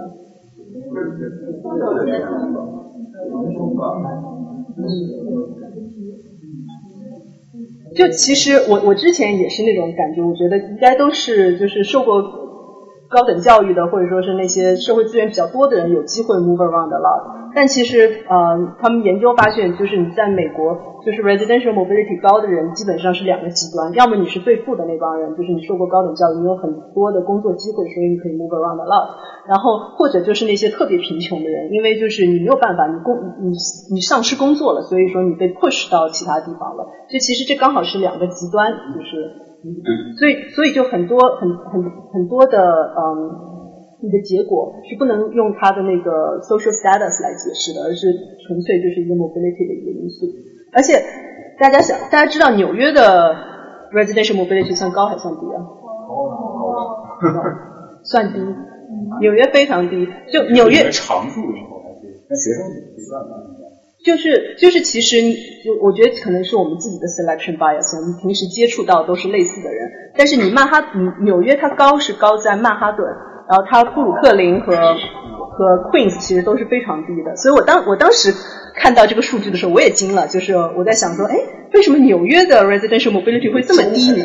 纽约市纽约市纽约市会这么低呢？后来我才我跟就是。纽约的土著聊了一聊，才发觉原来纽约有这么多在这待了 forever 的土著。所以央企的占座率很高。对，应该是。然后大家猜想，这个美国就是大城市里面 mobility 最高的是哪个城市？我自己都我不知道原因是为什么，但是我可以分享一个数据给大家。嗯，是是 Phoenix。嗯，对，我也不知道为什么，就是告诉一下大家这个数据。嗯，然后我们再说一下，就是那个呃，residential mobility 和那个嗯，就是孤独感的研究，就是因为我之前说了，就是大家会发觉呃，那个如果你嗯迁移的很多，那你可能会丧失朋友的机会很多。那朋友其实是大家社会生活当中非常重要的一个 element，对吧？嗯，没有朋友就会感到很孤独。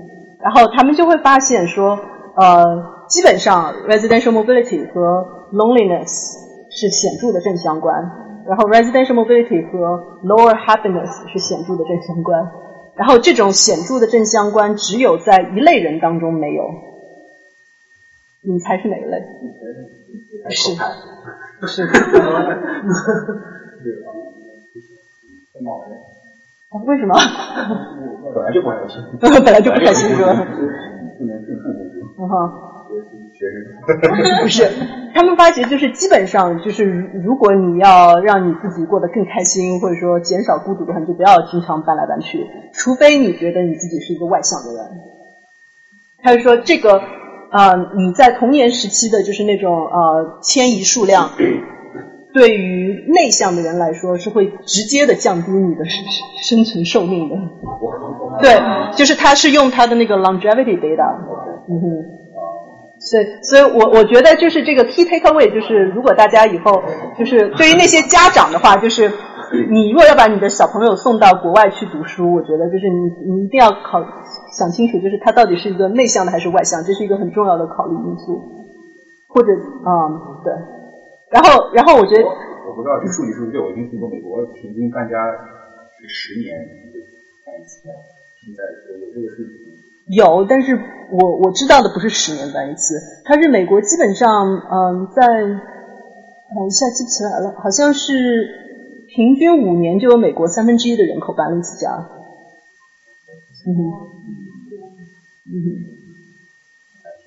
对，嗯，然后，所以我觉得就是你你看，因为这种 residential mobility 是美国文化当中非常重要的一部分，然后我们才会在。美国的这个 Amazon 当中见到这么多的书，对吧？就是 How to make friends，我就觉得就是这种 skill 是在美国的文化当中独特被 highlight 出来的。为什么呢？就是因为他自己确实他时时刻刻都经受着丧失朋友的这种这种挑战，然后除非你是一个外向的。然后还有，他们又看了，就是你这个 residential mobility 和你对于朋友的、你的朋友圈子的影响，然后也会发觉，就是你 move around 的人，就是你你如果你一个人经常 move around，你的朋友圈会更，你的 social network 会更大，而你的 social network 会更有差异化。就你通常，我不知道你们是怎么样，就是你他他会发觉，就是你这类人，通常就比如说你，比如说你去沙龙是一帮朋友，你看书是另外一帮朋友。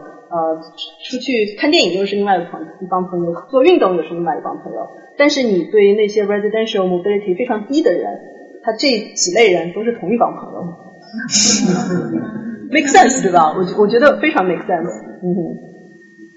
那有对深度？嗯，你说怎么？对。那深度的话，就肯定肯定会更深啊！就是就是那个，你如果经常住在一块的人，因为你经常 hang out 对吧？嗯嗯，喂。深度怎么是量化？啊？怎么是量化的？这个深度，往后你就看是哦，他接触的时间啊，这些什么的，对，或者说你你信的信任度之类这些，就可以用借钱的比例。在什么样子的愿借这个东西？嗯哼。有没有研究关于 virtual friendship，比如说在网络上的交友，对这种这种这种 loneliness 有没有 compensate？比如说，比如说一个一个很孤独内向的人，然后然后经经常上微博，然后认识了一帮网友，然后他就他就更开心了，他就延长。不知道，我觉得微博才多少年啊？这个样子，比如说上 Facebook 上什么东西了？嗯哼。还还比较新的概念。我我我自己觉得哈，就我觉得这是一个很新的概念，我但我自己觉得我对它并不是非常的乐观，因为我觉得就是就是人在交朋友的时候还是需要那种物理的陪伴的，就是你还是要跟他一起吃个饭啊，一起出去 hang out 啊那些的，就是你网络上的那种交流还是就只能停留在一定程度上。嗯。就是有研究了，他研究发现，你越上 Facebook，你分析看朋友越多，你感你感觉越孤独。或者说他越孤独，所以他越去 make friends，对，对，对。所以我觉得其实，而且这个这个 idea 可以很好的让我让我想到，就是东西方对于那种朋友的定义啊，我觉得就是嗯，他心理学他就做了一些研究，他就发觉就是你在呃东方的那种文化下，就传统的 residential mobility 低的地方，当然现在也高了哈。就是我们对于朋友的定义，我觉得其实跟我的认知蛮 consistent，就是我们对于朋友的定义是那种你朋友是你同时分享快乐，也同同时分享痛苦的。你是你有一起在一起玩，但是你也有帮助朋友去就是呃 get out of trouble 的这种 responsibility 的。但是你 residential mobility 低的那种呃高的那种情况，就比如说像美国的那种情况，你朋友只是用来 share good news 的，就是一起 have fun 的，就你朋友 is not supposed to do things like this。我觉得这是一个非常有意思的，就是你看到，就是你通过迁移会完全很大程度上影响人们对于你自己社会关系的一种认知和你社会关系的一种期待。嗯哼。对，没有这个 嗯，对，然后嗯，然后我们讲了这个，然后呃讲了那个 residential mobility，最后再给大家讲一个那个理论研究，是那个传染疾病学的研究。然后他们这也是最近目前为止呃非常兴旺的一个研究，他们用来解释一些文化的产生。然后他们就发觉你在一个地方，如果你嗯传统就过去的历史当中，你传染疾病比较高的话，你这个地方更容易产生一种集体主义的文化。为什么？你知道吗？会传染吗？啊？啊？这个传染如果是安全的话，他们会不不用担心这里这些人互相传染。嗯哼。然后你如果有外来人进，你他有不确定因素，他可能会传染疾病进来。嗯哼。所以集体主义就会 become survival，就是他们更生存能力。嗯哼。大大概大概是这个意思，大概是这个意思，就是说你当你这个呃传染疾病比较高的地方，然后你接触接触外族人，就是一件非常危险的事情，更有可能呃带来那些疾病。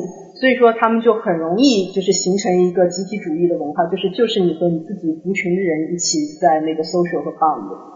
然后在这种情况下呢，就是结结果就是你非常容易形，就是因为你这个就是你族群的那个界限非常明显嘛，所以你就很容易形成一种集体主义的文化，而且你也非常容易形成一种 low openness 的一个文化。或者是那个因为互相担保，比如说 A 的，比如说他得传染病，然后如果他去世了，他的孩子可能有 B 这样，这样的话，就相当于一个 insurance，大家互相买。嗯。嗯，我没想过哎，但这个还蛮有意思的这个解释，嗯。但你你同样相反的现象，你会做出解释，比如说，哎，传染病，比如说高的人越不倾向于这个集体主义，那可能就比如说。呃，过相信主义可能会把这个风险过高的压在一个传染病上，比如说有一个传染病，它能够进行过于密切的这种集体的行为，可能就更容易把这个疾病扩散到人群里。嗯哼。我的意思是你对，如果你对两种相反的结论都有各自的一套说法的话，嗯哼，去。通过使用个更好方法来区别。嗯哼，就是说，如果你是一个集体主义的文化的话，大家比较紧密，然后其实你这疾病更容易传播，是这意思吗？我猜想啊，就可以可以是个解释，不一定，也可以说通过。嗯哼，嗯哼，嗯。但我我在想说，这样，你可以把它呃，会不会会不会那部分已经被？不，这只是个，这只是个，这是个想法。我意思是说，你你怎么去更好的区分？比如通过实验或者通过设计来更好区，通过设计先更好区分这两个。没办法，这个没有办法的，就是你这种传染病的这个东西，就是你没有办法用实验，只能用那种历史的 data 来来来做。但我感觉你刚才这个说法好像不是特别靠谱，因为应该说是呃一个很紧密的群体里面，如果。呃，就是说传染病比较高的话，那大家会更深入、更容易开启到那些呃 marvelous 就是 behavior 不正常的人，然后把他排出去。嗯哼，嗯哼，嗯嗯，就是说其他没有病的人不需要表现的特别个体化，他们不需要相互排，他们只要排出那些因为偏离的。我只是有感觉就是。你你从这个实验数据到你的这个基地，就刚好隔了一大段都是你人为很主观的一个对诠释。对对，就就是我们之前刚才说那个 hypothesis 的 test，对吧？就其实你可能还有很多其他的方法去解释这个这个结论。它可以分成一个 stage，就是这个解释。我经验一步一步去一步证明，一步一步去证明，而不是直接从这点看到那点，中间隔了一帮很长的。嗯。当然是。对，就比如说我们刚才那个，嗯，就这个这个研究我不是特别清楚，我可以给你举另外一个例子，就比如说刚才我们说为什么，嗯，那个呃，residential mobility 会有更多的那个连锁店的产生，对吧？这是一个很长的一个跨界跨跨的距离，对吧？那它的中间的一个解释是说，因为你啊、你有这个迁移，你导致了大家的呃更高的 anxiety，然后导致了更更强烈的一种对于呃熟悉感的需求，那这是中间的东西，对吧？那他后来其实做了很多实验，就是其实会发觉这个会致中间会确实会导致中间的这部分心理因素，然后导致了这些最后结果的变量，他会他会有做这样子的一个实验，对，这这部分是非常重要的，对，嗯，对。马神经学可以告诉我们，就是说，凡是有外部这个压力的情况下，嗯人们更倾向于这个更加这种 social 感，就是说更加这种 stress 就是因为啊，就是说在有外部压力会有传染病或者是有外层的可能性的这种预期，人们的这个大脑里面的智能核会更加的这种这种 active，智能核是掌管呃记记忆、掌管这个调整这种压力的。所以呢，一旦你就是说变得更加 alert 这种情况下，你会对外面的东西更加排斥，也导致你直接和你自己内部的人有着更多的这种信任和这个这个合作关系。所以这个就是说，不仅仅是传染病会导致这个，对有可能这种这种这种有可能你的私人什么经纪人呀，这种情况都会导致这个每个人能够更加这种然后外国的可能是有没有可能会。对，就是成为一个说法，就是很多的遇到大局面下，但是朋友越多，新闻越大，呃，是各种各样的原因，为有些多事情实验，对对，然后你想把这个联系起来，为什么说你大脑是这样一个这样的人，受这种这样的影响？不是说你大脑这样动，你就会做出那样子，你比如现在神经性质还是性质里面，你这是三方啊，可能说做一个推断。就实际就不是导致心理学的，而这这些是结果。他你说他的，你说他这个按身体有对对对对。你你想说有这样的结果，有点正有点反的，但是你想做一个就很确定的推断，呃，现在的研究结果不能给你这样的支持。那不能支持。所以你的文化心理学怎么看待神经或者？第二文化心理学怎么看待这个神经和脑科学？第二，文化心理学怎么看待进化心理学？就认为心理是一系列环境演化我我。懂你的意思。呃，我那个脑科学这块我不是特别懂啊，如果有人可以帮我解答一下的话，就希望大家帮我解答一下。就是进化心理学，嗯，我觉得是同一个思路，但是我觉得目前呢是呃文化心理学就是非常强调就是要跟进化心理学拉开关系，就他不想被，因为进化心理学这个 label 被冠上以后，其实蛮危险的。嗯，对，就是，但是我觉得其实是同一个思路，就是说你为什么你会产生这样子的文化，是被你周围的那个自然的环境给 select 出来的，对吧？你因为产生了这样子的文化，更能够让你更好的呃。更好的适应你你当下的那种自然环境，这其实是有一个 evolutionary 的这个 element 在里面的。但是我觉得这块是现在的文化心理学他们不想去碰触的一块东西。嗯，脑脑科学我不是特别清楚，嗯，就是啊，嗯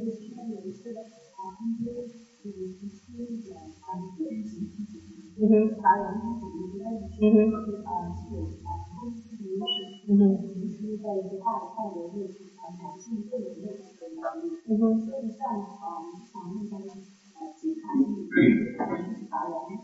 我我不是，哎呀，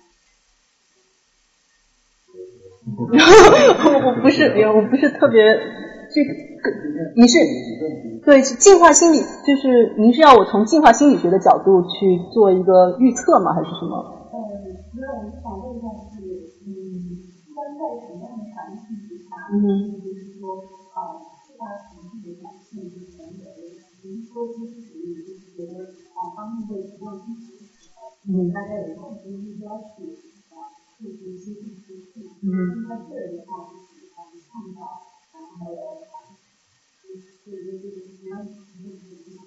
嗯嗯。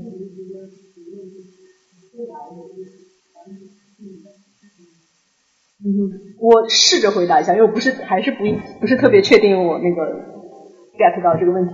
就是我觉得，你一个文化，你是一个个体主义还是一个集体主义的形成，在很大程度上跟你的资源是有关系的。就是说，呃，个体主义通常的情况下是孕育在那些资源非常丰富的呃地方，就我不需要别人的帮助，我也可以自己干成很多事情。那其实你看，就是呃，这个 story 是非常 consistent 的，在美国，白人要比其他的种族要更更个人主义，因为白人他就是有很多的社会资源，或者说他自己有更多财富资源，他不需要依赖别人去完成这样子的活动。还有就是，嗯，在美国，就是你。呃，upper middle class 也是要比你自己的那个 working class 要更有更多的个体主义，啊，个个体主义的倾向。就是同样的 story，就是一个 resources 的问题。所以我觉得，就是你说这种差异，可能更多的情况下是体现于就是在你这个呃，这个你到底有多少资源的时候。我回答你的问题了吗？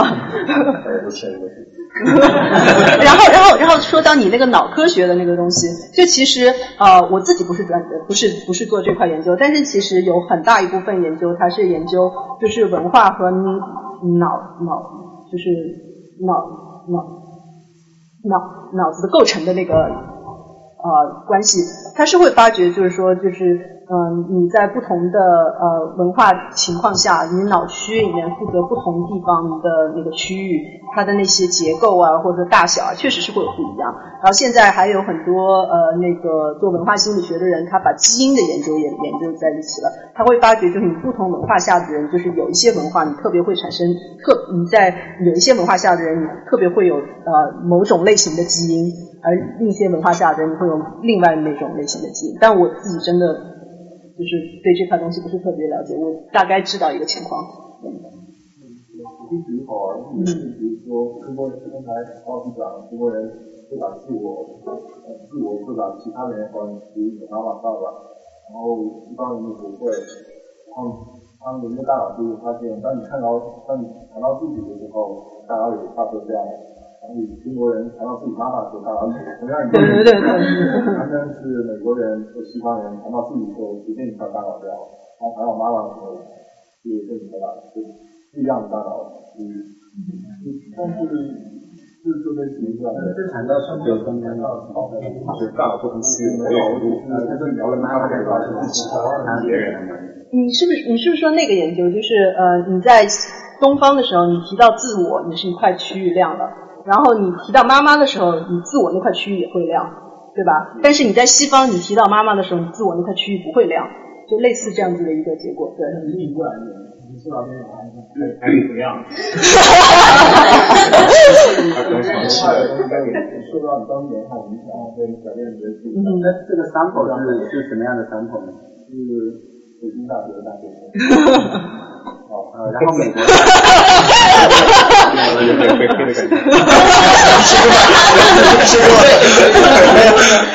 就基本基本上，这好多的研究结果都是 密西根大学的被试做出来的。能进北大的，能进北大的，因为高考要考得好，然后家里面从小教育好，父母要关注很多，所以他对父母的情感是一个经历是。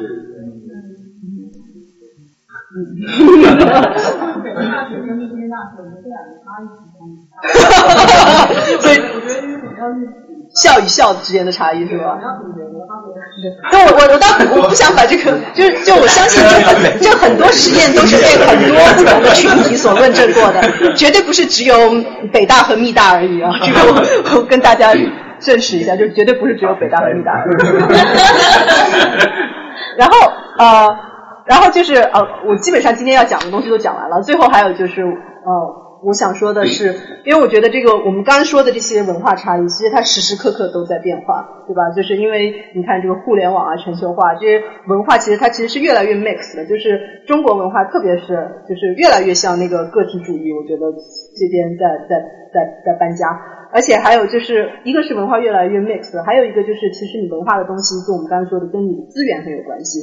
所以呃，不一在一个程度上，它在地理空间越来越 mix，但是你去看它代际之间的发展，它其实文化也是动态的，跟它你这个国家的富裕啊这些程度也是会有很大的相关。所以这个文化不是固定的，它是不是不是静止的，它是会流动的，而且它也是会变化的。而且我觉得就是特别像中国这样子国家，你过几年再去做那个几个文化维度，可能会非常不一样。啊、对。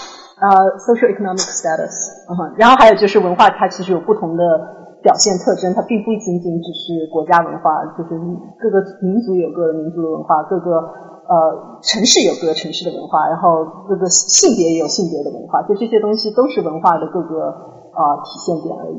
然后还有就是对，who is really weird，right？这个我觉得我们就是也可以经常的去想一下这个问题，到底是呃这个。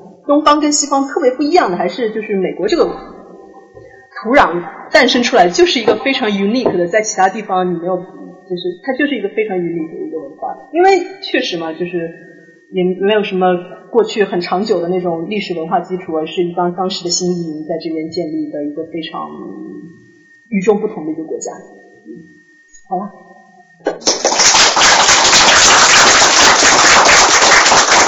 还有一两分钟。会有，当然，当然是已经是很多问题了。呃，我我我我我想提个问题，我还是很好奇，就是说，嗯，文化心理学，文化心理学这个流派，呃，是不是也像就像政治学，它是很很偏量化或者说那个定性的？我可以想象，就是说，比如说有一派可能是做各种地缘地理对它的影响，可能是做大量统计啊这种量化，然后另一派就是先说是倾向于性化解释的，他们可能很难去量化，可能更多程度上是从是一种在进化生在生物进化学用于解释的角度来来诠释。我不知道你们对文化性的这个这个新的美国或世界上这种主要的呃研究方法或者还是是什么样子？我觉得如果我我觉得还是主要是依靠嗯那种嗯 quantify 的这种定定量化的那种那种方法。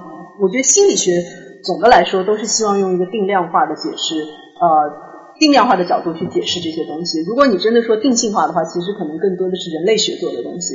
就他是去进一个村庄，然后观察这些东西，然后他最后 came up with story。然后，我不知道这有没有人类学的人啊？就如果有人类学的人的话，你们可以就是你你你你你也可以说一下你们的观点。我是觉得人类学更多的是这样子一个进行一个 came up story，但是并没有一些具体的量化的东西。当然，它从那个考古的角度上来说，人类学当中有一部分考古人类学，它那个部分可能是有。但是更多心理学的东西，文化心理学的东西，我觉得基本上你这所有的实验，它都不是简单的描述，它都是希望从一个定量的角度去解释。当然，他选的那个变量到底是不是最合适的，或者是不是他真的在测量他自己所测量的东西，那是另外一个问题。但是我觉得从方法的角度上来说，心理学是绝对是希望用一个定量的角度去解释，或者说 test 那些 hypothesis。嗯，你怎么看那个？我怎么看什么 Gary Diamond 他有一些。哦，对，这个我还最后介绍了呢。你觉得他是一个算是一个文化心理学？我觉得他是一个人类学家，但我觉得他是一个挺好的人类学家。就我最后有几个 recommendation 给大家，就是这本书就是我自己介绍，我自己我觉得我很喜欢。虽然他不是心理学家，是人类学家，但我觉得他写的很好。然后还有第二个是一个叫一本书叫 The Geography of Thought，就是啊 Nisbet。啊，Richard Nisbet 也是一个呃密大的一个心理学家，是就是啊 文化文化和思维的这个研究的鼻祖，他写了一本书，我觉得写的很棒。然后还有这个一个 podcast，我不知道各位有没有听说过一个叫 Cynica 的 podcast，我是我自己我最喜欢听那个 podcast，它是嗯几个嗯在中国待了很久，就是将将近二十年的老外，他们啊那个做的一个 podcast，经常用。他们自己的视角来解读一些中国的现象，非常呃有信息量，也非常呃有娱乐性，我觉得做的非常好。然后还有一个是我自己的微博公共账号，然后如呃我一般就是因为我觉得我是呃我一般写的话题也是基本上跟文化有关，当然不一定都是和呃国家文化有关的，更多的可能是就各种各样的，比如说那个呃。我呃，S 跟 S E S E S 啊，或者说跟 ethnicity 啊，这些都有关系。嗯，所以最后做几个 recommendation。那那今天就就到这里吧。行，谢谢大家的。谢谢谢谢，谢谢大家周六过来。